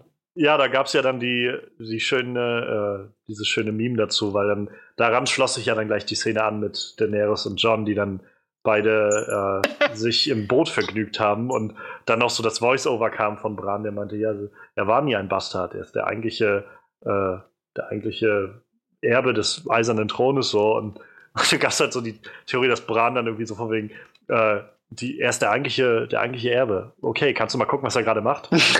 Ja. Oh yeah. Naja, das war doch schon irgendwie so dieses Feeling, als er ähm, mit Sansa über ihre Hochzeitsnacht mit Ramsey gesprochen hat. Dieses Kleid war wunderschön, es hat so, es hat geschneit, es war ein, Ja, ein, ein Abend, ich so, okay, wann hat, So er, wann hat er rausgesappt? Wann hat er gesagt, gut, bis hier und nicht weiter? Aha. Das habe ich mir auch gedacht. Ich so, okay, so gruselig. Er ist definitiv nicht mehr Bran. Da ist kaum noch Bran drin. Ich glaube Naja. ich glaub da auch an andere Fantheorien, deshalb ist da, glaube ich, auch wirklich nicht mehr viel Bran. Du meinst wegen dem Nachtkönig? Ja, ich schließe Mhm. mich da voll an der Theorie. Ich glaube, Bran ist der Nachtkönig. Oder ist im Nachtkönig, wegen mir auch das.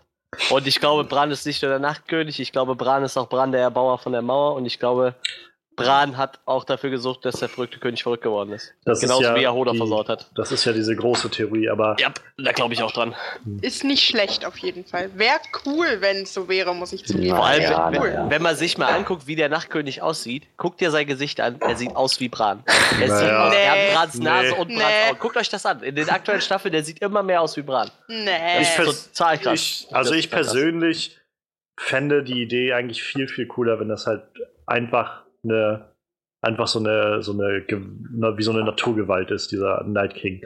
Ohne dass dahinter noch große Verschwörung oder sonst was hintersteht. Ja, aber die, die Theorie ist ja auch nur- nicht, dass Bran der Nachtkönig an sich ist, sondern dass er quasi im Nachtkönig steckt. Ja, aber er aber auch das finde ich genauso halt, ne? bescheuert. Ja, aber Das das, heißt, das kann ja dann mit sich mit deiner, äh, mit deinem Wunsch äh, doch ganz gut äh, noch verbinden, so. Dass Ich er halt einfach nur nicht, in dem nee, gefangen ich- ist und fertig. Ich finde, das macht es viel zu kompliziert. Also und auch zu. Ich weiß keine Ahnung, wo sie es da noch hinspinnen wollen, aber ich finde, das macht es auch zu sinnlos irgendwie. Also das führt dann irgendwie zu nix so. Naja, Über also ich meine, Fantheorien kann man sich ja streiten. Deswegen sind es Fantheorien. ich, wir haben doch gesehen, wie der erste White Walker, also der Night King, erschaffen wurde von den, von den Kindern des Waldes. Genau. Das, Das weiß ist ich auch das, nicht mit der Theorie. Nicht, das, das war nicht Naja, die, die, Theorie, Körper. die Theorie ist ja, dass Bran quasi in den Reihen gewarkt ist, um Ja. dann den Kindern des Waldes zu sagen, nee, mach das mal nicht. Genau. ja, Und aber die dann, ihn dann halt das- abgestochen haben. aber dann, also das ist dann wieder der Punkt. Dann kann man von der, von der äußerlichen Ähnlichkeit des Nachtkönigs mit Bran eigentlich nichts ableiten. Ja, aber du weißt ja nicht, wie sich anderer. das, aber du weißt ja nicht, wie das Wagen sich irgendwann auf die Person auswirkt, wenn du da ewig lang drin steckst. Naja, aber ist jetzt auch ziemlich spekulativ. Also, Und vor allem trägt der Nachtkönig auch fast dieselben Klamotten wie Bran, ne? Das haben die äh, Echt? Fan- Fans irgendwie rausgenommen. Ja, ja, die, also der trägt immer dieselbe Art von Klamotten, die der Bran auch trägt. Musst du mal nachlesen. Das habe ich jetzt auch nur, wie ich mich über die Theorie informiert habe, gelesen. Also die tragen wohl irgendwie dieselbe Art Klamotten halt, die Bran trägt, seit er nicht mehr laufen kann. Mit dem Männerrock und alles, Ja, ja, ja, genau, das habe ich genau. auch Ja. gelesen, aber wenn man das sich tatsächlich tragen aber auch umguckt, viele, oder? Genau, es tragen tatsächlich relativ viele. Nicht, sie tragen es nicht so gut auf und kaum, also ich glaube, kein anderer Hauptcharakter trägt das mehr so exzessiv, aber auch John hat ähnliches schon getragen, also. Aber bei John haben sie ja so auch gespoilert, dass er der, äh, der König des Nordens wird, ne? Bei John ist aber auch die Theorie, gibt es aber auch eine Theorie, dass er der Night King ist. Also, es, eigentlich ist Ja, jeder der Night King. Eigentlich ist es jeder. Wahrscheinlich gibt es auch eine Theorie, dass Jamie der Night King ist. Ich glaube, Bran ist der Night King. Das macht alles viel zu viel Sinn. Nein, nein, Sansa ist es, weil die ist bisher noch gar nichts. Sansa sagt, man könnte noch Lady Stoneheart werden.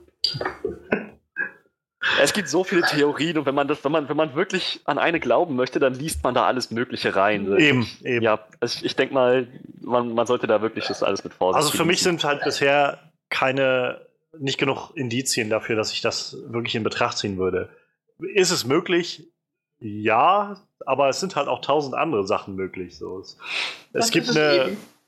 also im Buch zum Beispiel, bevor jetzt sag ich mal das mit den, also wie sie es jetzt hier in, den, äh, in der Serie dargestellt haben, gab es eine Theorie und gibt es auch immer noch, weil die Bücher noch nicht so weit sind, dass, äh, dass Benjamin Stark eigentlich Dario Naharis ist. Oder andersrum halt, dass Dario Naharis eigentlich Benjamin Stark ist, der halt äh, nach Essos gegangen ist und so. Und in der, also die Theorie funktioniert halt in den Büchern so weit, wie es da ist. Einfach weil du so wenig über die Charaktere liest und den Rest kannst du dir einfach zusammenreimen und dann funktioniert das irgendwie. Aber ja, Aber ich finde, bei der Theorie, da hängt halt schon deutlich mehr hinterher als hinter anderen Theorien so.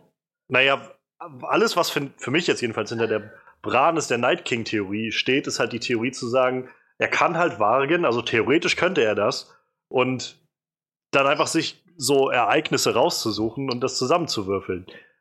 Und dann halt zu sagen, irgendwie, ja, es gibt halt scheinbar irgendwie eine Magie, die gewirkt hat, als Bran den Night King gesehen hat in seiner Vision.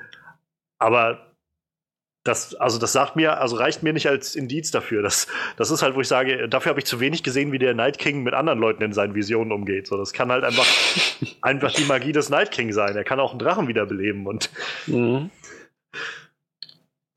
Ja, ich glaube, da ist mehr, da ist mehr dran. ich glaube, da ist mehr dran. Mal Da kann ja auch jeder Hats. denken, was er möchte. Wir werden es irgendwann in ein bis zwei Jahren hoffentlich erfahren. Korrekt. Ja, aber die, die große andere Frage ist natürlich, was das jetzt so impliziert, dass John eigentlich Aegon Targaryen ist und der rechtmäßige Erbe des Eisernen Throns. Ich würde sagen, das impliziert als allererstes, wenn das im Norden bekannt wird, oh fuck. Ich- Denn war die längste Zeit König des Nordens. Aber er ist ja trotzdem stark, also ich meine. Außerdem Mhm. hat der, es ist ja jetzt nicht so, dass, sie haben es in der Staffel ein bisschen aufgezogen, so mit Sansa, die sich eventuell gegen ihn wenden könnte oder so, aber ich glaube, das Risiko besteht nicht mehr. Ich glaube, sie und Arya und Bran, die sind jetzt alle so wieder als Starks vereint und wenn John ankommt und sagt, hey, ich bin wieder zu Hause, dann wird Sansa ihn weiter als König des Nordens anerkennen und nicht irgendwie eine Rebellion gegen ihn starten. Wenn dann rauskommt, er ist nicht, er ist gar kein, also vom, vom Blut her nicht direkt Ned Starks Sohn, auch dann wird sie ihm weiter den, den, äh, den Rücken stärken, denke ich mal.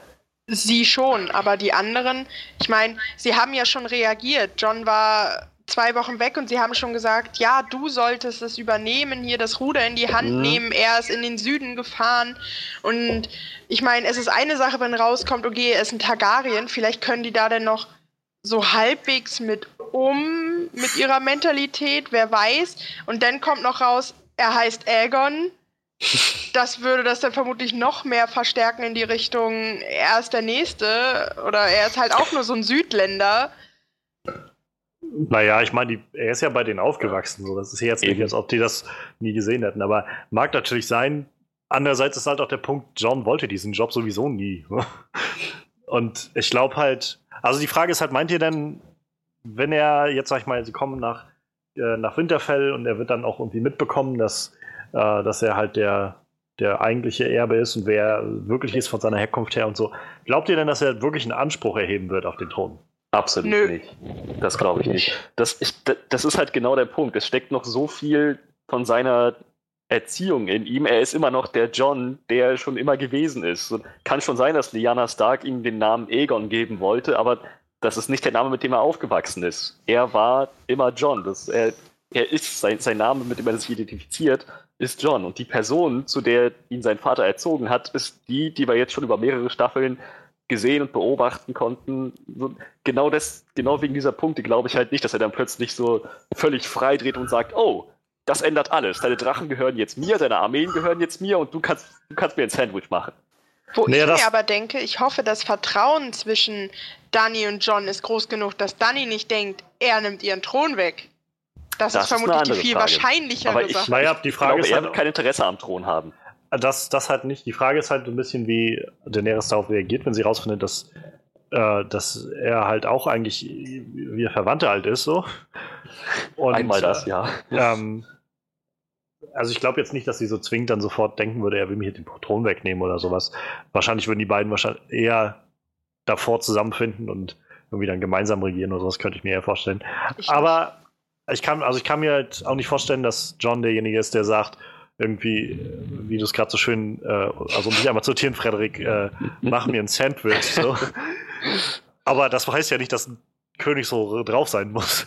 Ich könnte mir halt eher vorstellen, dass er, also dass er widerstrebend sagt, wenn diese, wenn diese, dieser Thronanspruch impliziert, dass ich die Leute hier gegen die weißen Wanderer vereinen kann, dann, dann nehme ich das jetzt wahr. So. Das kann ich mir eher vorstellen. Also ich glaube auch nicht, dass er jetzt scharf drauf ist oder so. Ich glaube, er ist derjenige, der Einzige, der den Job einfach überhaupt nicht haben will. Aber ich wollte halt, doch nie irgendeinen seiner Jobs haben, oder? naja, er wollte schon zur Nachtwache. So ein ja, bisschen, aber mit seiner Rolle genau war er nicht wusste. zufrieden was da eigentlich abgeht. Aber ich, ich, ich kann mir das echt nicht vorstellen. Ich meine, die, warum sollte er diesen Thronanspruch als Argument dafür nehmen, die Leute zu einen? Die sind doch jetzt schon auf seiner Seite. Daenerys hat ihm versprochen, mit ihm gegen die weißen Wanderer zu kämpfen. Sansa weiß, dass er vor Daenerys das Knie gebeugt hat und sie ist damit einverstanden und stärkt ihm trotzdem den Rücken. Eigentlich hat er doch nichts weiter zu verlieren. Naja, wenn er damit die Möglichkeit hat, halt den eisernen Thron, also King's Landing und auch, äh, weiß ich, die, die Lannister oder die letzten weiß ich, Dorn-Truppen oder was weiß ich, wer da noch alles ist, die alle noch wieder zu mo mobilisieren. Ich sag bloß, es ist, es ist eine Möglichkeit. Ich habe auch keine Ahnung, wie sich das alles abspielen wird. Und generell glaube ich, die nächste Staffel wird ein sehr hohes, auch eine ho sehr hohe Geschwindigkeit haben. Also wird da auch nicht so viel Zeit für irgendwie groß solche äh, Spielereien sein. Aber insgesamt, ich kann es mir halt schon vorstellen, also es gibt eine Möglichkeit, finde ich, wo er den, dieses Erbe vielleicht antritt, um halt Leute alle zu sagen, Leute, jetzt folgt mir gefährlichst, wir müssen jetzt da oben hoch und das zu Ende bringen.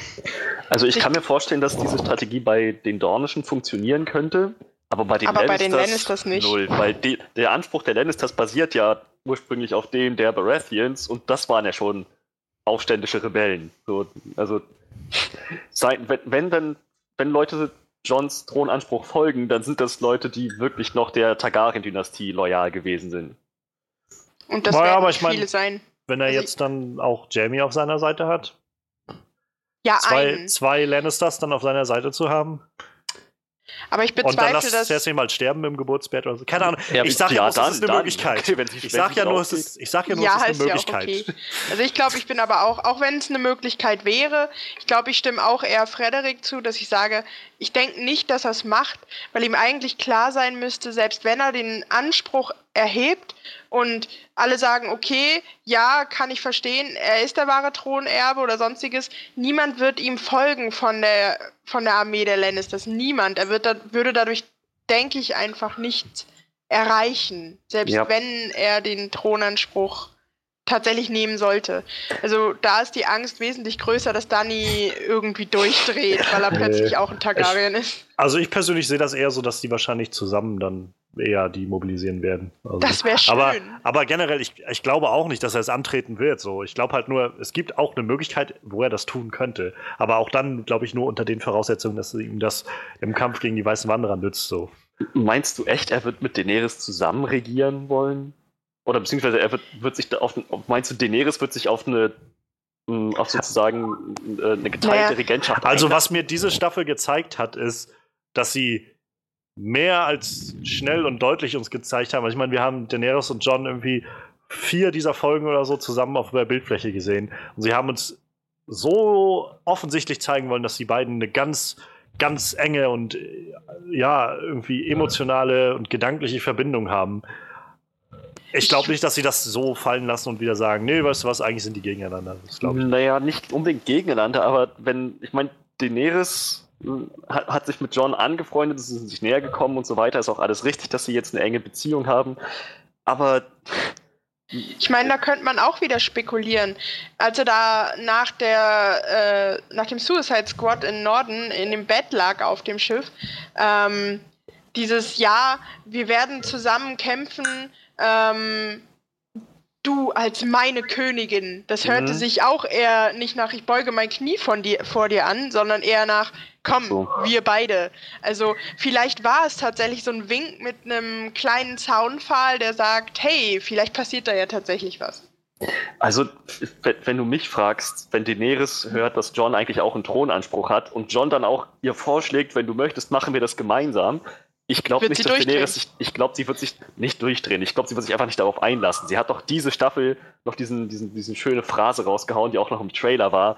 Ich wurde dazu geboren, die sieben Königstande zu regieren und das werde ich Ja. auch. Ich glaube, davon wird sie nicht abrücken, egal was Denke passiert. ich auch nicht. Aber Ich- wer weiß, vielleicht also- teilt sie ja den Norden.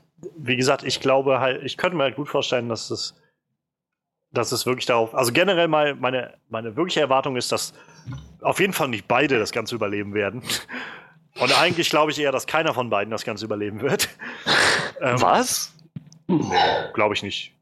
Du glaubst nicht, dass du glaubst, dass weder John noch Daenerys das überleben? Also, wenn ich ganz ehrlich bin, nicht. Nee, würde mich jedenfalls nicht wundern. John war schon mal tot und ist eigentlich nur noch zurückgekommen, weil er noch irgendeine Aufgabe zu erledigen hat. Könnte ich So. mir auch vorstellen. Und das wird irgendwann darauf hinauslaufen, dass er stirbt, glaube ich. Ich glaube nicht, dass, es, dass das Ganze endet mit, die weißen Wanderer sind be- besiegt und John kann sich dann endlich auf seinen Thron setzen oder sowas. Nee, und das dachte ich Daenerys, auch nicht. Und Daenerys, glaube ich, eigentlich glaube ich nicht, dass sie, dass sie, dass sie das so durchziehen, dass sie bis zum Schluss alles durchzieht und ganz am Ende dann das bekommt, was sie eigentlich will. Das glaube ich nicht. Dafür ist ja auch Game ja- of Thrones zu anders.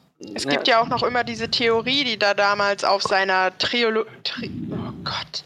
Trilogie, Trilogie. basiert, ähm, dass zum Schluss eigentlich nur fünf überleben von den Hauptcharakteren. Und da waren Danny und John bei, Arya, Tyrion und ich glaube Jamie war es noch. Und vieles basiert ja auch darauf, dass sie sagen, okay, die leben bis jetzt noch, das könnte tatsächlich sein.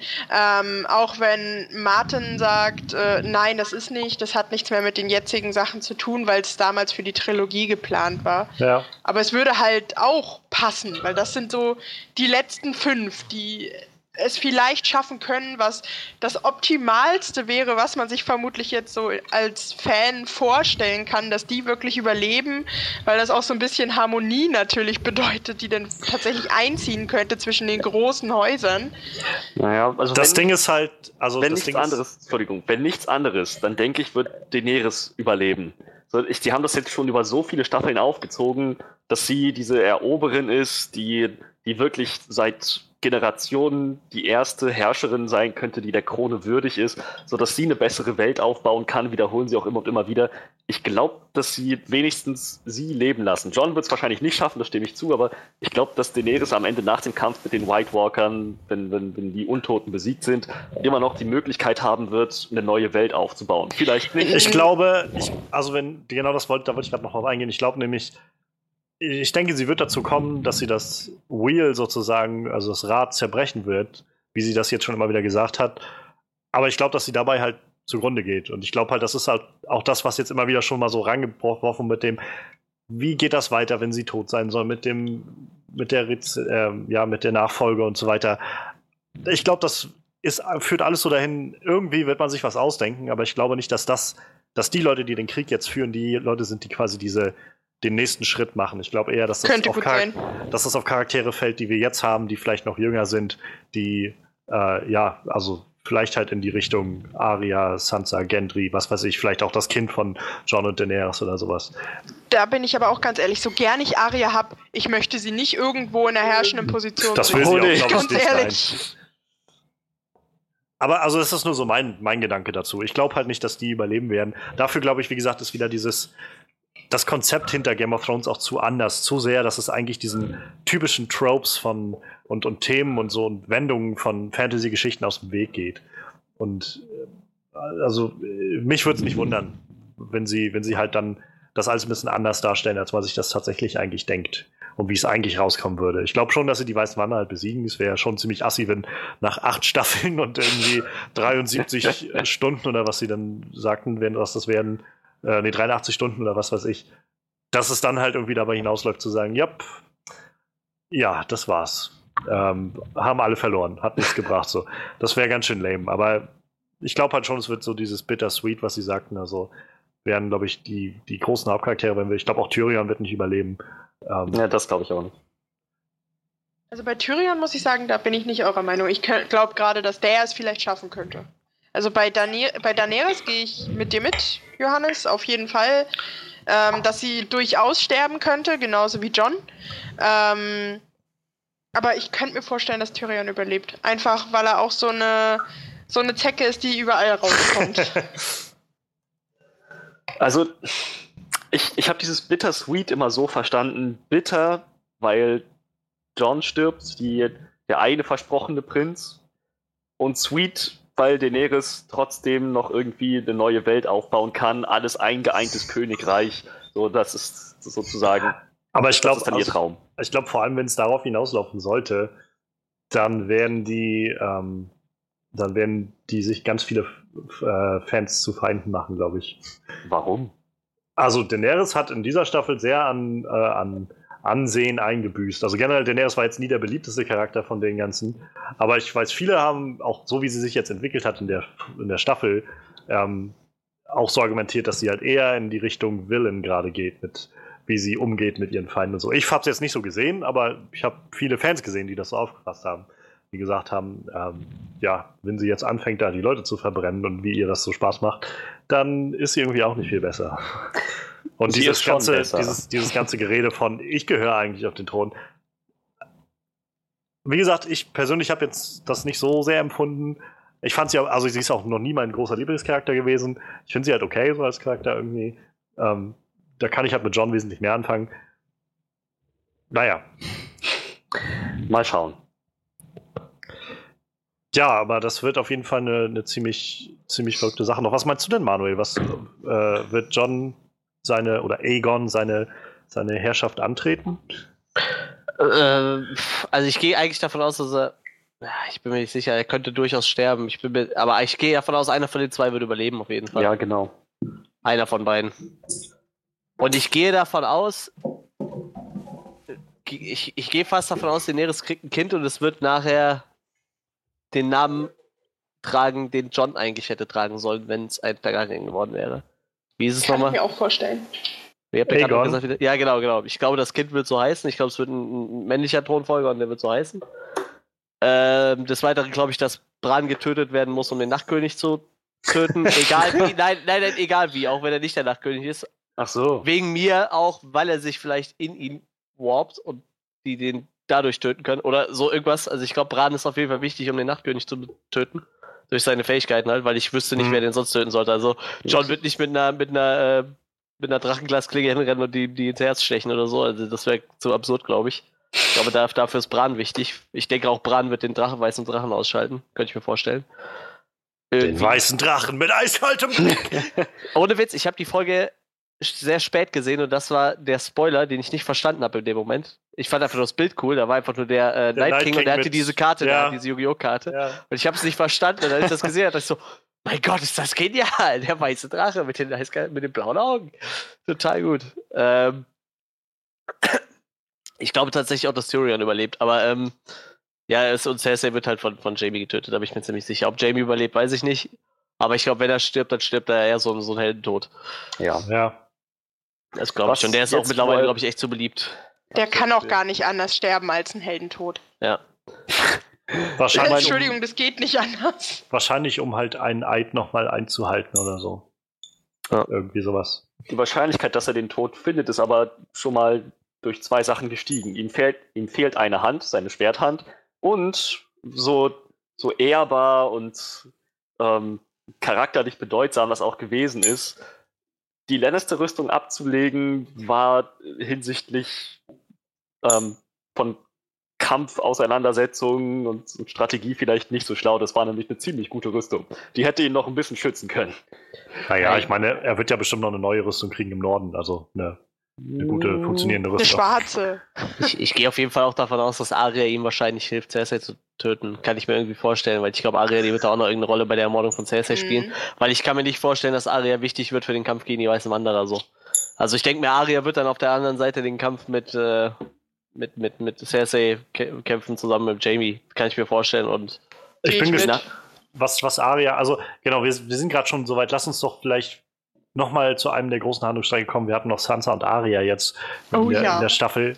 Ähm, Und das war ja für mich äh, auf jeden Fall eine der frustrierendsten Handlungsstränge irgendwie diese Staffel über, weil ich gedacht habe, wie kann man so blöd sein? Oh Ähm, ja. Die beiden lassen sich da gerade spielen wie so eine Fiedel von, von Littlefinger Mhm. und naja, und dann haben wir jetzt hier die, die große Gerichtsverhandlung bekommen, nachdem, nachdem Sansa noch ein bisschen mit Littlefinger geredet hat und er noch gesagt hat, ja, ja, du musst einfach immer vom Schlimmsten ausgehen und so. Und was wäre denn das Schlimmste? Naja, dass Arya hier ist, um mich umzubringen und bla bla, weil ich die Familie verraten habe oder was weiß ich. Und äh, es war schon sehr zuf zufriedenstellend zu sehen, wie dann dieser, dieser äh, Gerichtsprozess losging und Sansa irgendwie alle, äh, ja, erstmal alle, was waren das? Vorwürfe von Mord und Verrat, glaube ich, waren es, äh, Ja. angebracht hat und dann halt einfach das Ganze auf Littlefinger bezogen hat. Das und- war so gut.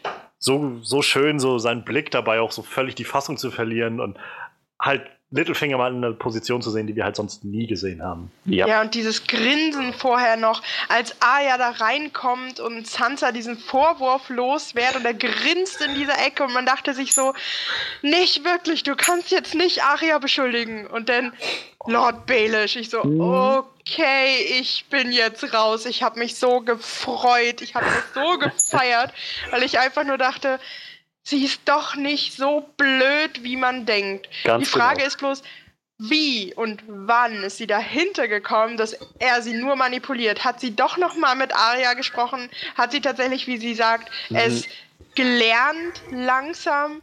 Oder wie kommt es dazu? Es ist das Beste, was passieren konnte, aber Es- wieso? Es soll wohl eine Szene ja. gegeben haben, so auf Camera, die ist leider, die leider auf dem Cutting Room Floor gelandet ist, es nicht geschafft hat in den, in den letzten Cut, ähm, wo sie sich an Bran wendet und ihn fragt, so was, was ist jetzt Sache, ob sie irgendwas übersieht, ne, irgendwas Offensichtliches. Ne, und er klärt sie dann auf über Littlefinger. Und dann, dann ja, schmieden sie halt ihren kleinen Plan. Okay, die Szene hätten sie nicht rausnehmen sollen. Das hätte allerdings die Überraschung verdorben. Sie hätten sie ja im Nachhinein anbringen können. Ja, ich weiß nicht, so generell, also ich meine, ich bin halt zufrieden, also es hat mich auf jeden Fall schon etwas zufriedener gemacht für das, was in den vorherigen Folgen passiert ist, was mich so angepisst hat. Aber selbst dann ist es halt immer noch ein großer Stretch zu sagen, also ich meine, letztendlich Arya hat Sansa trotzdem mit einem Messer bedroht und irgendwie all das, so wo ich, keine Ahnung, auch das mit den, mit den Gesichtern und all das, was sie irgendwie dabei rausgefunden haben. Das ist so, ab wann soll ich jetzt glauben, dass die beiden Bescheid wussten? Oder haben sie dann, oder also wussten die von Anfang an Bescheid oder waren misstrauisch und haben einfach gesagt, wir müssen jetzt alles einfach unglaublich echt spielen, weil es könnte sein, dass er jedes Mal zuguckt oder, oder war es halt einfach, dass sie kurz vorher das mitbekommen haben. Das, das fällt mir halt auch noch so ein bisschen schwer, das jetzt zu sehen. Es ist halt wieder sowas, wo ich das Gefühl habe, sie haben es ein bisschen doof gehandelt, so diese ganze Storyline. Ich fand es zufriedenstellend, wie es jetzt ausgegangen ist. Das war das Beste, was man da noch, glaube ich, draus machen konnte. Oh ja. Und wie gesagt, also allein dieser, dieser um, um Gnade flehende Littlefinger da auf dem Boden, der irgendwie sich vor Sansa schmeißt und irgendwie fast in Tränen um sein Leben bettelt und so. Ja. Und Sansa die noch sagt, was das mehr ist. Ich habe auch, ich habe auch wirklich mit mir sprechen oder mit mir ringen müssen. Ist es tatsächlich jetzt der beste Serientod? Hat es Ramsay übertroffen für mich persönlich? Und ich finde dann tatsächlich doch im Endeffekt ja, hat es. Also es ist einfach so zufriedenstellend, wie sonst keiner bisher war. Joffrey und Ramsay kommen da tatsächlich noch nicht ran. Es ist einfach nur endlich geschafft. Alles von Intrigen, was er gesponnen hat von der ersten Staffel, von der ersten Folge an, hat er jetzt zurückbekommen und das ist natürlich schon sehr geil. Wie hieß der Schauspieler nochmal? Aiden Gillen. Das muss für ihn, das, also das war für sowohl ihn als auch für uns eine neue Erfahrung. So Littlefinger auf Knien flehen. Das hätte ich nicht gedacht, dass ich das mal zu sehen bekomme. Das Aber er ist hat gut gespielt. ja, verdammt. Auf jeden Fall. Aber das, jahrelang hat er jetzt im Prinzip nur seinen einen Littlefinger-Act gehabt. Und das, nicht, dass der schlecht war. War, war. war ein guter Act, aber jetzt plötzlich das zu durchbrechen, das, das wirkte schon, das wirkte echt ein bisschen surreal. Aber cool. Auf jeden Fall. Also auch irgendwie sehr poetisch, dass das Ganze halt mit dem valyrischen Stahldolch irgendwie zusammen, äh, ja, Catspaw-Dolch, Hm. dass es damit zu Ende gegangen ist. Obwohl ich immer noch glaube, dass die Geschichte um diesen Dolch noch nicht vorbei ist. Also der war ja sehr offensichtlich im Buch von Sam zu sehen, was er gelesen hatte. Und Ja. ähm, es gab ja auch an, als, als äh, Littlefinger den Bran überreicht hat, meinte er dann, glaube ich, auch, weißt du, wie der heißt oder so. Und, oder wo woher der stammt oder irgendwie sowas in die Richtung. Und auch das wurde ja nicht so wirklich beantwortet. Also ich glaube, da steckt noch mehr dahinter. Ich bin gespannt, wo das dann noch hingeht. Ähm, ja, ich bin, also es ist schön zu sehen, dass die Starks jetzt halt zusammenstehen gerade und ähm, halt auch toller Shot so von Sansa und Arya, die da beide auf der Mauer stehen und dann reden und dann so langsam das Bild rausfährt. Das war eine sehr, sehr coole Aufnahme.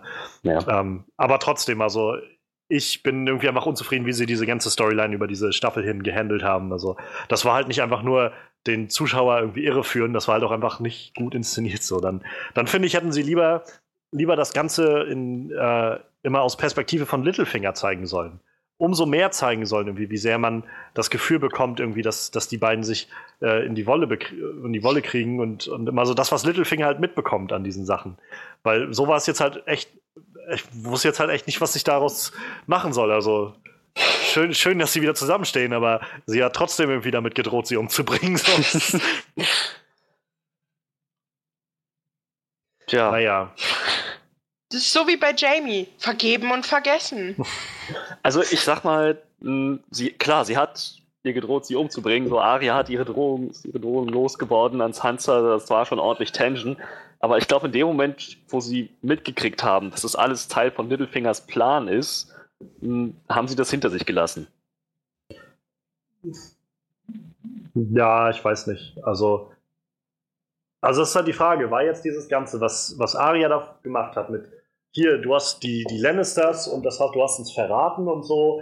Und war das jetzt alles nur gespielt? Aber wenn ja, wenn das alles nur gespielt war, warum hat sie sie dann im geschlossenen Raum mit einem Messer bedroht? Es war Ich alles denke nicht, dass gespielt. es gespielt Ich war-. Aber wenn es halt nicht nur gespielt ist, dann ist halt die Frage für mich, ob sie das. Also dann kann ich mir nicht vorstellen, dass sie das einfach so wegschlucken kann. So, weil dann, dann ist Arya scheinbar wirklich so dämlich, dass sie genau darauf reinfällt und sagt, oh, ja, du hast uns verraten. So, ich verstehe schon, du, du hättest das nicht schreiben müssen, aber äh, du hättest dich auch einfach umbringen lassen können, so ungefähr. Ich hätte mich lieber umbringen lassen. Und das hat sie ja irgendwie so argumentiert. Und das würde ja auch nichts daran ändern, wenn sie heißt, ja, irgendwie Littlefinger hat da jetzt was davon, sondern würde das ja irgendwie Arias Meinung darüber eigentlich nicht ändern. So. Also das, das ist halt, wo es für mich sehr un, also viele Ungereimtheiten gibt. So. Ja, vermutlich ändert es Arias Meinung über ihre Schwester nicht. Man kann ja auch nicht sagen, was vielleicht noch alles in dem Raum mit Bran passiert ist oder sonstiges, was da nun Ich habe erst mal Endeffekt DVD-Abend gemacht. wurde. ja, genau. Staffeln angeguckt. Ja, das ist, es ist halt die Frage. Ich denke nicht, dass ihr das egal ist, aber ich denke schon, dass die voll eben darauf reingefallen ist, dass sie definitiv in seine Falle getappt ist, weil es die ganzen anderen Staffeln nicht anders war. Sie ist von Falle in Falle getappt oder von ähm, blöder Situation in die nächste. Aber genau Deswegen- das ist es, was mich halt so aufregt, wo ich dann denke, sie haben das in den letzten Staffeln so ausgereizt und immer wieder gezeigt, dass, dass Arya irgendwie Training macht und dann da nochmal irgendwie eine Lektion zu lernen hat und so. Und jetzt, nach all dem, ist sie trotzdem nicht schlauer daraus geworden. So, das war halt die letzte Lektion. Naja. Das Also so mich- Familienzusammenhalt, die letzte Lektion. Ich Wer fand, weiß. es war einfach nicht gut, gut inszeniert, so über die Staffel hinweg. Und wie gesagt, das Ende der ganzen Nummer war jetzt ziemlich zufriedenstellend, macht aber nicht für, mich jetzt nicht so wirklich gut, dass ich halt in den Staffeln davor echt ab und an mir an den Kopf fassen musste, weil ich gedacht habe, wie bescheuert ist das gerade, ey.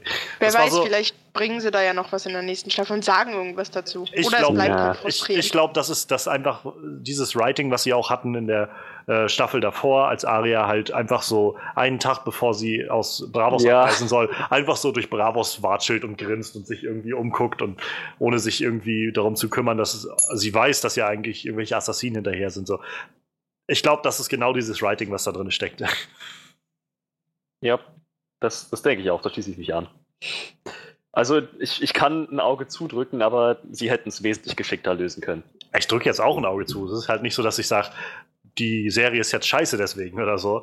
Ich sage einfach nur, das hätte man besser machen können. So. Und das ist mir halt aufgefallen.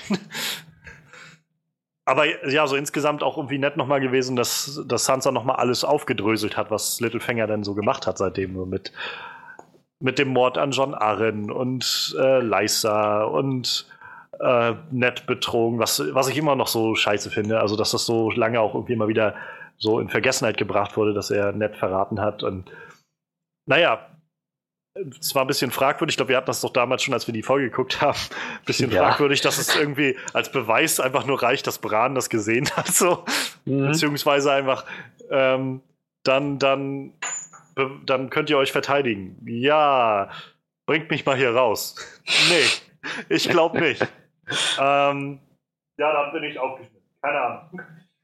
Ja, er hätte ruhig auf Beweislast plädieren können, aber Vielleicht oder einfach anfangen, sich was auszudenken oder so, weiß ich. Halt einfach, naja. Es kann ihm ja keiner das Gegenteil beweisen. Außer Vermutlich natürlich, war er einfach geschockt. Außer natürlich alle, die da anwesend waren, waren schon so gegen Littlefinger eingestellt, dass sie eigentlich nur noch so einen kleinen Funken brauchten, um sich dann endgültig zu entscheiden, ihn zu exen. Sodass alle ja. sagen, gut, wenn der Lord von Winterfell, also im Prinzip der, der rechtmäßige jetzt im Moment Lord von Winterfell sagt, das ist so gewesen, dann glauben wir ihm das. Naja. Ich ja. Also interessant hätte ich halt noch gefunden, wenn er vielleicht irgendwie noch eine Wache in der Hinterhand hätte oder so, um dann so ein Trial by Combat zu verlangen und dann einfach Aria gegen irgendwie seinen Champion antritt oder sowas wäre auch noch ganz interessant ah, gewesen. Stimmt, das wäre ganz nett gewesen. Auch so war das jetzt echt eine sehr, sehr schöne schöne Sache, das endlich zu sehen. Oh ja. Nach all dem Mist. Ja, ansonsten haben wir jetzt so die großen Sachen. Eine kleine Sache, die wir vorhin auch schon, schon noch mal angeschnitten hatten. In Dragonstone trifft sich dann, ähm, ja, trifft sich Theon nochmal mit, mit John. Und beide äh, haben nochmal so einen kleinen Austausch miteinander. Und ja, ich meine, irgendwo, also generell, Alfie Allen, also der Schauspieler von Theon, ist, finde ich, einer der unterschätztesten Schauspieler, die es irgendwie in dieser Serie gibt. Das ist so krass, wenn man sich mal vor Augen führt, also nicht nur dieser Charakter, was der irgendwie durchgemacht hat, aber auch wie, wie mit so unglaublich vielen kleinen Gesten und irgendwie so Ticks er diesen Charakter jetzt spielt, seitdem er halt ja. das alles durchgemacht hat mit, äh, mit, mit, mit Ramsey und halt auch so Krämpfe. Ich glaube, in der einen Hand hat er immer mal wieder was, was er immer noch hat, seitdem er halt das ja. hatte. Bei, das ist so Sachen, den meisten, also meistens fällt das gar nicht auf so. Und trotzdem macht er das halt, weil er das. Also es ist halt einfach ein richtig guter Schauspieler. Ich seine, sagen, seine richtig guter Schauspieler.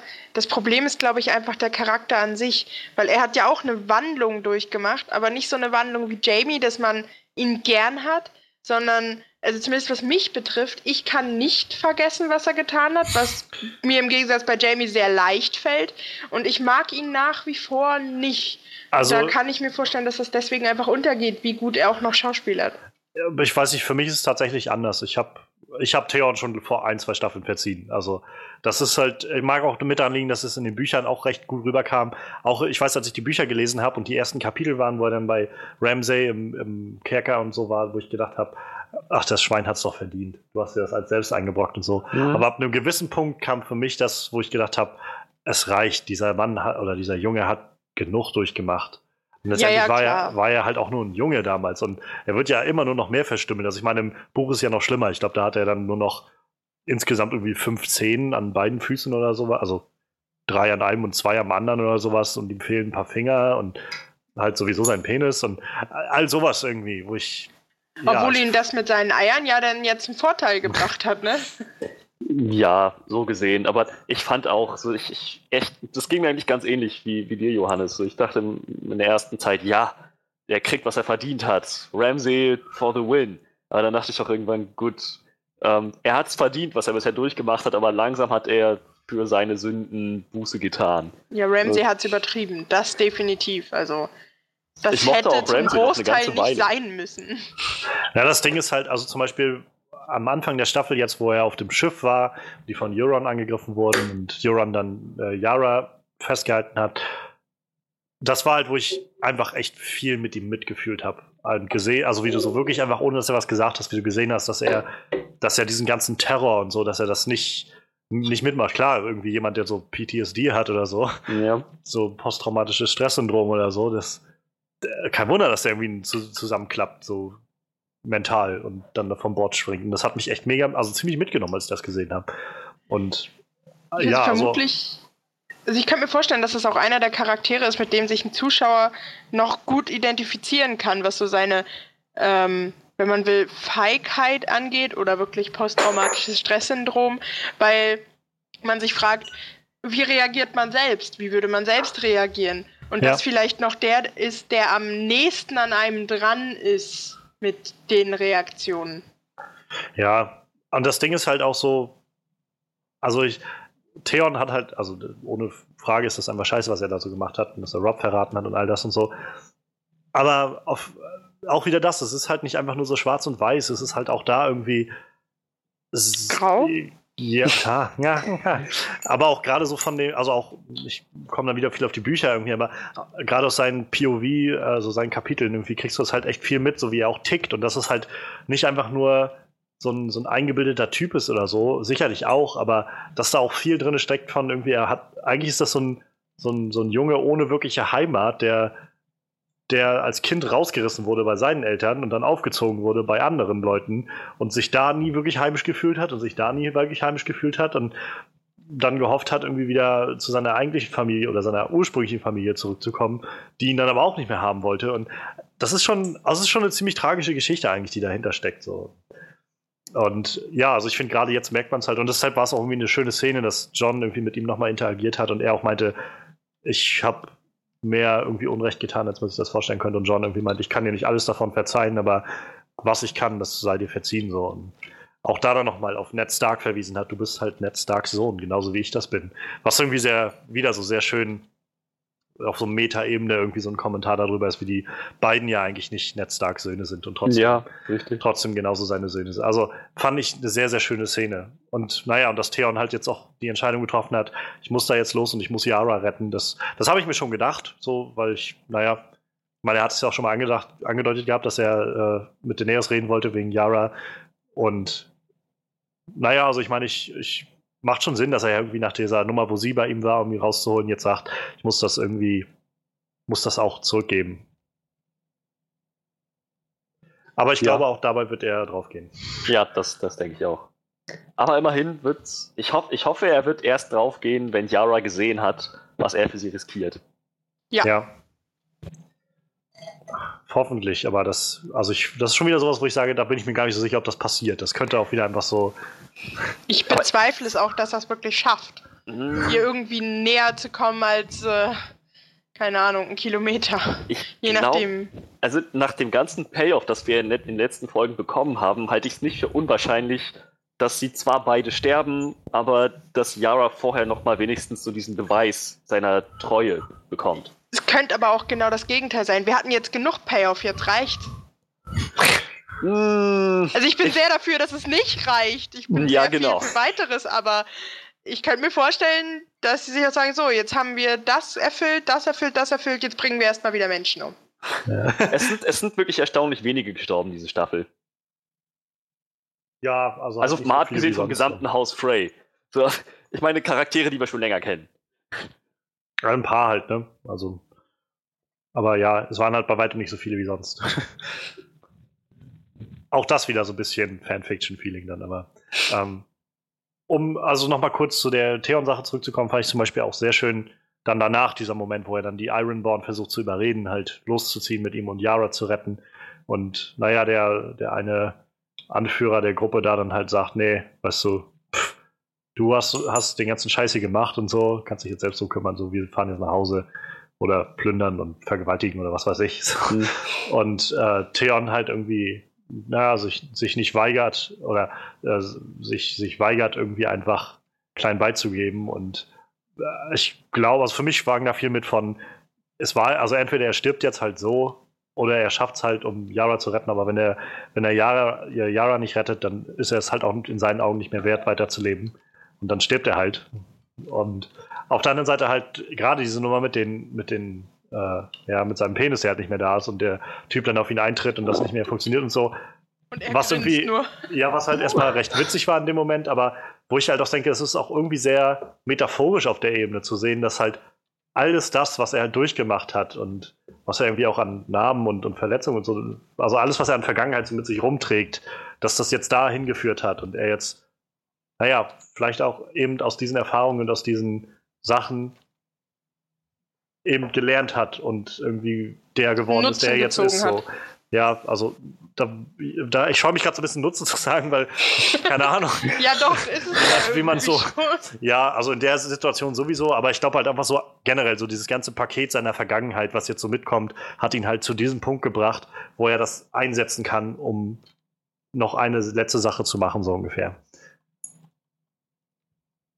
Das war halt, wo ich gedacht habe, ja, das ist äh, eigentlich ziemlich clever aufgezogen und ich freue mich halt auch echt, den nächstes, also in der nächsten Staffel nochmal zu sehen. Ähm, wie gesagt, ich glaube bloß nicht, dass er es schaffen wird.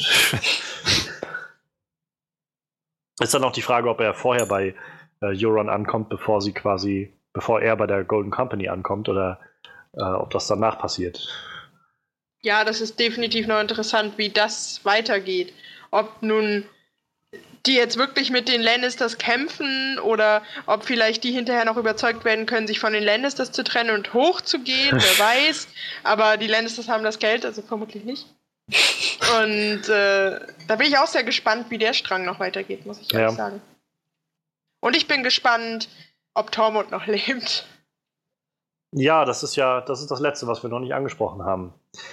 Ähm, Manuel, wie fandst du es denn jetzt, den den weißen Drachen mit eiskaltem Blick im, im Angriffsmodus zu erleben. Ja, ich sag mal, die, die Mauer war echt für den Arsch, ne? ich würde sagen, die Mauer hatte so eine Verteidigungsstärke von 2500. Ja, was ja. nicht viel ja, bringt beim weißen Exodia, Drachen. Ne? Ja, der, der weiße Drache hat aber einen Angriffswert von 3000, also fällt die Mauer ziemlich schnell. Hätte sie besser mal äh, verdeckt gespielt, so. Vielleicht hätten sie noch eine Feinkarte dazu spielen können. oh Gott, irgendjemand muss das machen, dass er, dass er auf den Light King einfach den Kopf von Kaiba drauf ja, ja, im Flug. ja, das war schon sehr Yu-Gi-Oh! mäßig. Da hat man sich ein bisschen die Kinder zurückfallen. Ja, ich meine, die Mauer war nicht gebaut, um einen Drachen aufzuhalten, glaube ich. Ich denke mal gegen die weißen Wanderräte, die mit Sicherheit noch eine, eine Zeit lang standgehalten, so, aber nun gut. Jetzt haben sie halt Drachen, der, weiß ich nicht, Eisfeuer spuckt oder so und mhm. die Mauer einfach mal gerade so wegradiert hat, ne? Es gab äh, Theorie, also generell ist ja so die Theorie, was jetzt dieser, dieser Drache eigentlich macht, so mit dem blauen Feuer. Ist das jetzt auch einfach nur Feuer oder ist das kalt oder was genau ist das? Ist das einfach magisch oder so? Und äh, die reichen ja irgendwie alle rum. Und sehr schön fand ich irgendwie die Theorie, wo jemand meinte, ähm, blaues Feuer ist eigentlich das heißeste Feuer. Ja. Wenn du halt so eine Kerze hast oder so, oder überhaupt ja. eine Flamme, dann ist halt blau immer in der Mitte, weil es das heißeste ist. Vielleicht ja, ist das genau das oder so. Aber dann könnte ich mir wieder nicht vorstellen, warum der Night King sowas erstens provozieren könnte, dass das Feuer so heiß wird und warum er das überhaupt wollen würde. Mein Feuer ist eine Gefahr für ihn.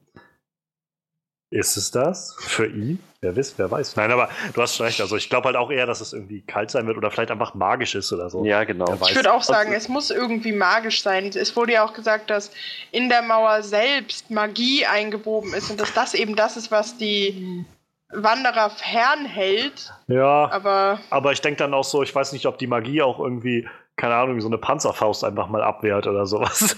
oder halt Feuer von einem Drachen. So. Hallo, also, die Mauer wurde von äh, Bran gebaut. also erst alleine, weißt du. Erstmal ähm, finde ich, ja, Feuer ist für ihn, für den Night King keine Gefahr, aber für die Whites schon. Kann man sich ja, vorstellen, ja, dass er dieses Risiko eingeht. Und ich glaube, die Magie, die die weißen Wanderer daran gehindert hat, über die Mauer rüber zu klettern, diese Magie wurde halt jetzt durch die böse Eismagie des Drachen wieder ausgekontert. Ich glaube, so, so stelle ich mir das zumindest vor.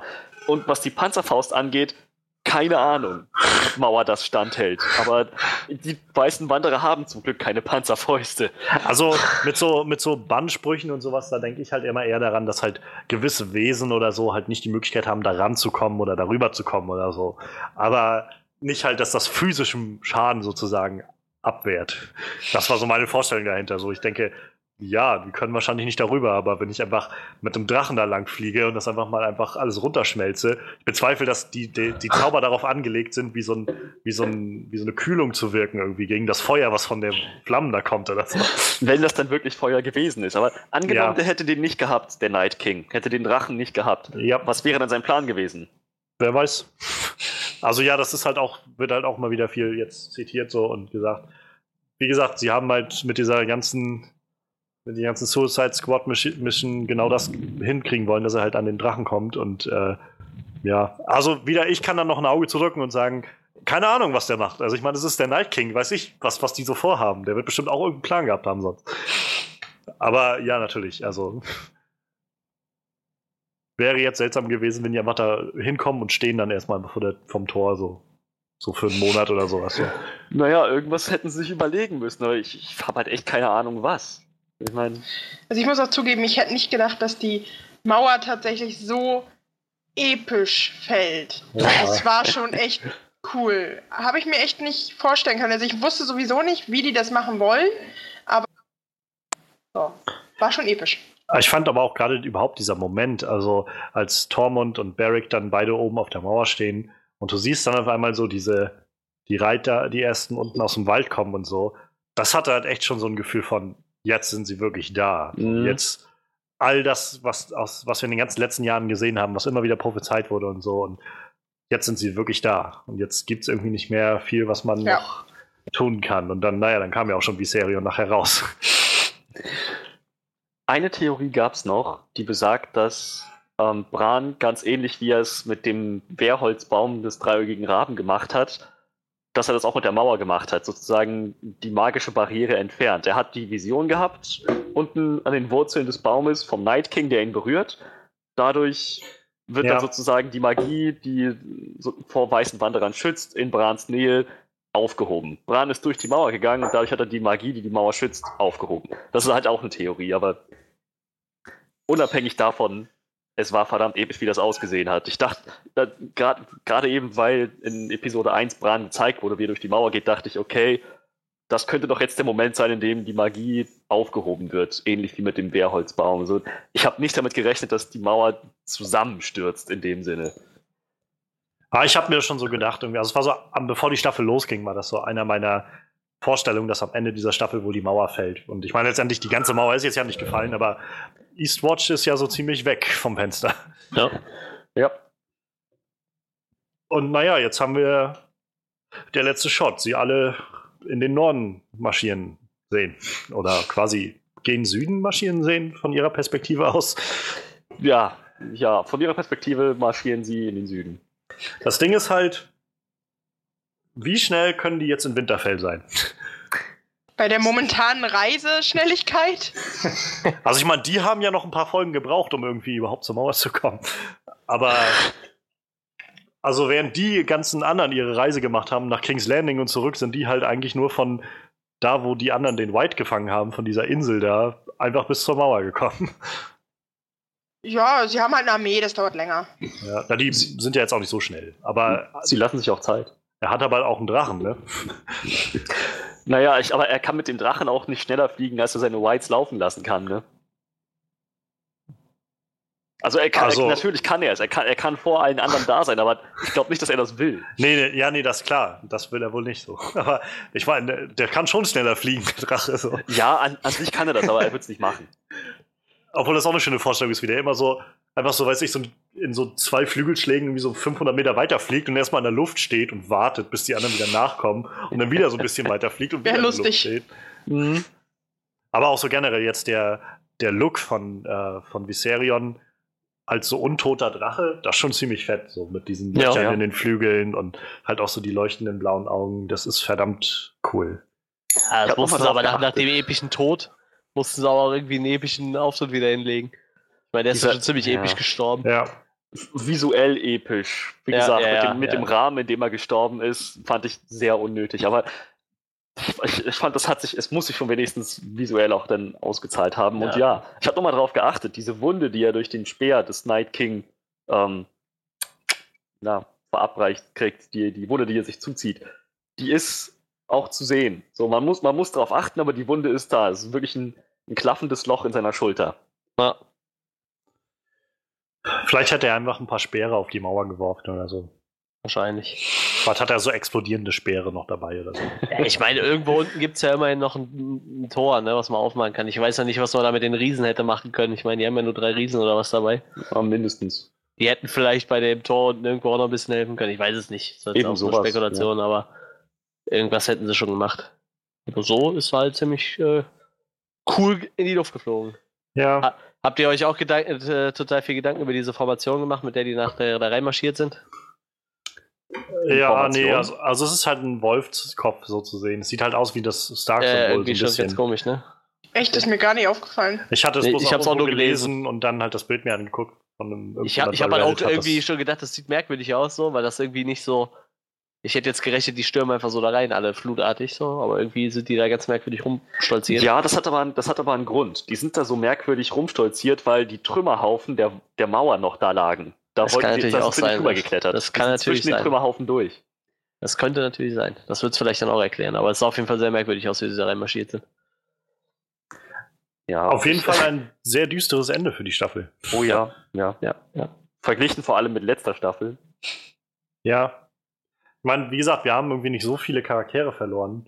Äh, am meisten hat diese Staffel irgendwie noch Orlando Tyrell geschmerzt, finde ich. Aber Ja. ähm, trotzdem sehr, sehr düster. Das jetzt, jetzt kommt es halt drauf an. So, jetzt merkt man einfach, es gibt keinen kein Rum umherwarten mehr oder sowas. Der Kampf ist halt jetzt da. Und die große Frage ist natürlich, ob Barrick und Tormund das Ganze überlebt haben, da oben auf der Mauer. Ja, also ich kann mir nicht Bestimmt, vorstellen, dass sie so einen, einen Offscreen-Tod sterben Ja, das lassen. glaube ich auch nicht. Das Ich glaub glaube halt, also ich fände es halt einfach nur dämlich, wenn das jetzt wirklich so ist, weil letztendlich sind sie halt schon bei dieser Suicide Squad-Mission nicht gestorben. Und Mhm. danach haben sie jetzt ja überhaupt nichts mehr gemacht. So. es ist jetzt ja nicht so, als wenn dann sonst was passiert wäre. Es ist einfach nur, sie sind dann wieder in Eastwatch gewesen und damit war irgendwie seitdem nichts mehr zu sehen. Und es wäre halt schon irgendwie ziemlich dumm, dann. Also, ich, viele haben sich halt schon beschwert, warum bei der Suicide Squad-Mission eigentlich nicht mehr Leute gestorben sind. Ja. So schwachsinnig, wie diese ganze Idee schon war. Aber nee, die haben alle irgendwie wie, auf, äh, wie durch ein Wunder überlebt, außer Thoros. So. Und naja, also ich, insofern glaube ich halt auch nicht, dass, es, dass sie jetzt draufgegangen sind, aber man hat es halt nicht gesehen, was da passiert ist. Tja. Tja, ähm, das ist so irgendwie das Finale gewesen. So, dann lasst uns vielleicht noch mal so kurz, kurz so generell gucken. Wo habt ihr euch schon mal Gedanken gemacht, wo so die Staffel für euch rangiert? So, also in den, im Vergleich so zu den letzten Staffeln, ist das für euch ein großer Schritt nach vorne gewesen? Oder? Es war auf jeden Fall nicht mehr, man, man will nicht sagen langweilig, aber so diese Füllszenen haben gefehlt, gefehlt. Mhm. Was einerseits sehr cool ist, dadurch halt, die Handlung ist halt mega vorangegangen. Man hat viel mehr gesehen, was sonst vermutlich noch in drei, vier Staffeln gepackt worden wäre. Ähm, ich fand sie tatsächlich sehr gut, auch wenn manche Szenen vielleicht gefehlt haben, wie zum Beispiel das jetzt ähm, bei Arya und Sansa, fand ich diesen schnell, dieses schnellen Tempo doch extrem erfrischend. Das war auf jeden Fall was Neues, ja. Ist das denn jetzt so deine Lieblingsstaffel? Also, wenn man das sagen kann? Sie rangiert weit oben. Ich finde halt 4 auch sehr gut, weil da halt dieser Aufbruch von Danny auch nochmal losgeht in 3 und 4.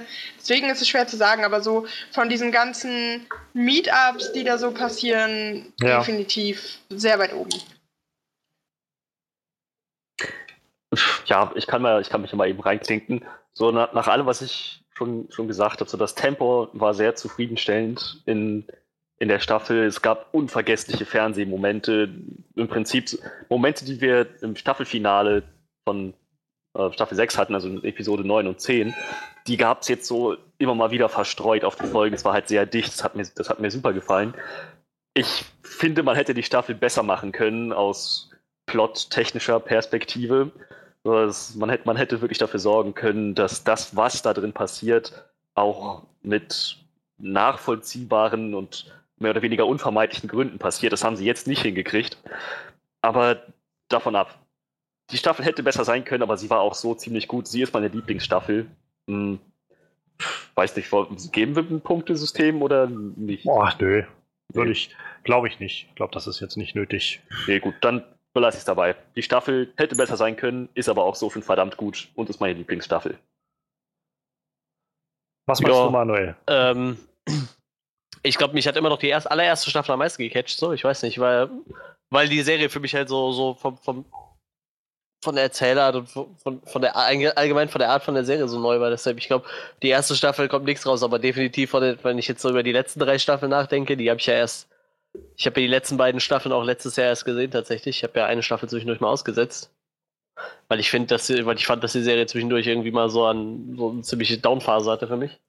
Und ich würde sagen, also von den letzten drei Staffeln hat sie mich auf jeden Fall am meisten überzeugt. Ich würde sagen, die, die, die rangiert schon irgendwo in meinen Top, Top 3 Staffeln, wahrscheinlich irgendwie so Platz 2 hinter der ersten halt einfach, weil es für mich da so neu und anders war in der ersten Staffel. Ja, ich, also ich glaube, für mich ist es nicht ganz meine Lieblingsstaffel irgendwie, weil, wie gesagt, dafür stören mich dann doch zu sehr noch so einzelne Plotlines, auch wenn die Staffel viele großartige Momente hat, die für mich so hängen geblieben sind und die auch für mich so irgendwie zu den großartigsten Momenten der, der Serie an sich zählen. Ähm, ja, gibt es einfach irgendwie zu viel, dass ich, wo ich mich dann irgendwie beim Schauen schon drüber geärgert, geärgert habe. Und das hatte ich in einigen Staffeln vorher nicht. Und ich glaube, da sind auch so Staffel 4 und Staffel 6 sind so, glaube ich, dann die, wo ich sage, da habe ich eben noch mehr Freude bei gehabt und fand ich irgendwie noch besser. Ich glaube, Staffel 4 ist noch so mit meiner Lieblingsstaffel irgendwie. Ähm, aber trotzdem, also es war wirklich eine ganz, ganz großartige Staffel und ganz großartiges Fernsehen wieder, fand ich. Also ähm, ich finde es halt auch immer cool, das zusammen zu gucken, weil das dann doch nochmal so ein, so ein ganz eigenes Feeling bringt, wenn man dann so dieses Gruppenfeeling da rein guckt, Gruppen gucken. Ähm, ja. Und ja, ich meine, wir sind, glaube ich, alle groß gespannt, wie das weitergeht und mal gucken, wann die ersten Meldungen kommen, wann dann die neue Staffel rauskommen soll. Ob das noch nächstes Jahr passiert oder dann doch erst 2019. Ja, gute Frage. Am besten nächstes Jahr. Ja, am besten wäre das schon, aber mal gucken, ob sie das auch schaffen.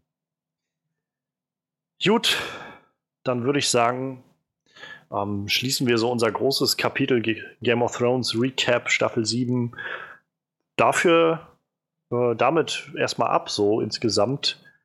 Und ähm, ja, es war irgendwie sehr cool, sowas zu machen und auch irgendwie mal, mal so öfter mal reinzugucken und genauer in alle Folgen und nicht irgendwie am Schluss so über die ganze Staffel dann so ein bisschen rüber zu scrollen. Ähm, ich möchte mich bedanken bei vor allem Kim, dass die heute dann doch noch vorbeigeschaut hat. Das war sehr, sehr schön. Yeah. mal gucken, wenn wir noch mehr Sachen finden und vielleicht haben wir dann ja auch alle mal irgendwann Zeit, dass wir öfter mal auch wieder was machen können. Ähm, ja, und natürlich auch großes Dankeschön an Frederik und Manuel. Schön, dass das nochmal geklappt hat, dass wir alle zusammen Game of Thrones besprechen. ja, das, das fand ich auch. Ja, stimmt. War toll. Und ja, ansonsten, wenn euch das hier gefällt, dann könnt ihr das Ganze natürlich gerne abonnieren und äh, entweder bei Soundcloud, wo ihr das wahrscheinlich sowieso gerade hört, oder bei iTunes vor allem, da findet ihr das auch. Da könnt ihr auch immer auf dem neuesten Stand bleiben und euch die Podcasts so runterladen, wie euch das gefällt. Und guckt doch auch gerne bei unserer Website einmal vorbei, onscreenreview.de. Da findet ihr auch alle Podcasts, aber auch kleine Reviews und Artikel, die wir schreiben und die Videos und alles Mögliche, was wir so machen. Gibt's alles da. Ansonsten würde ich sagen, bleibt uns wohlgesonnen. Gehabt euch wohl bis zur nächsten Staffel Game of Thrones. Aber vor allem hört auch noch mal bei unseren anderen Podcasts rein, denn da ist auch mal was Cooles dabei. Der nächste wird schon morgen wieder aufgenommen. Mal gucken, wann, wann das so alles kommt. Macht's gut und bis dann.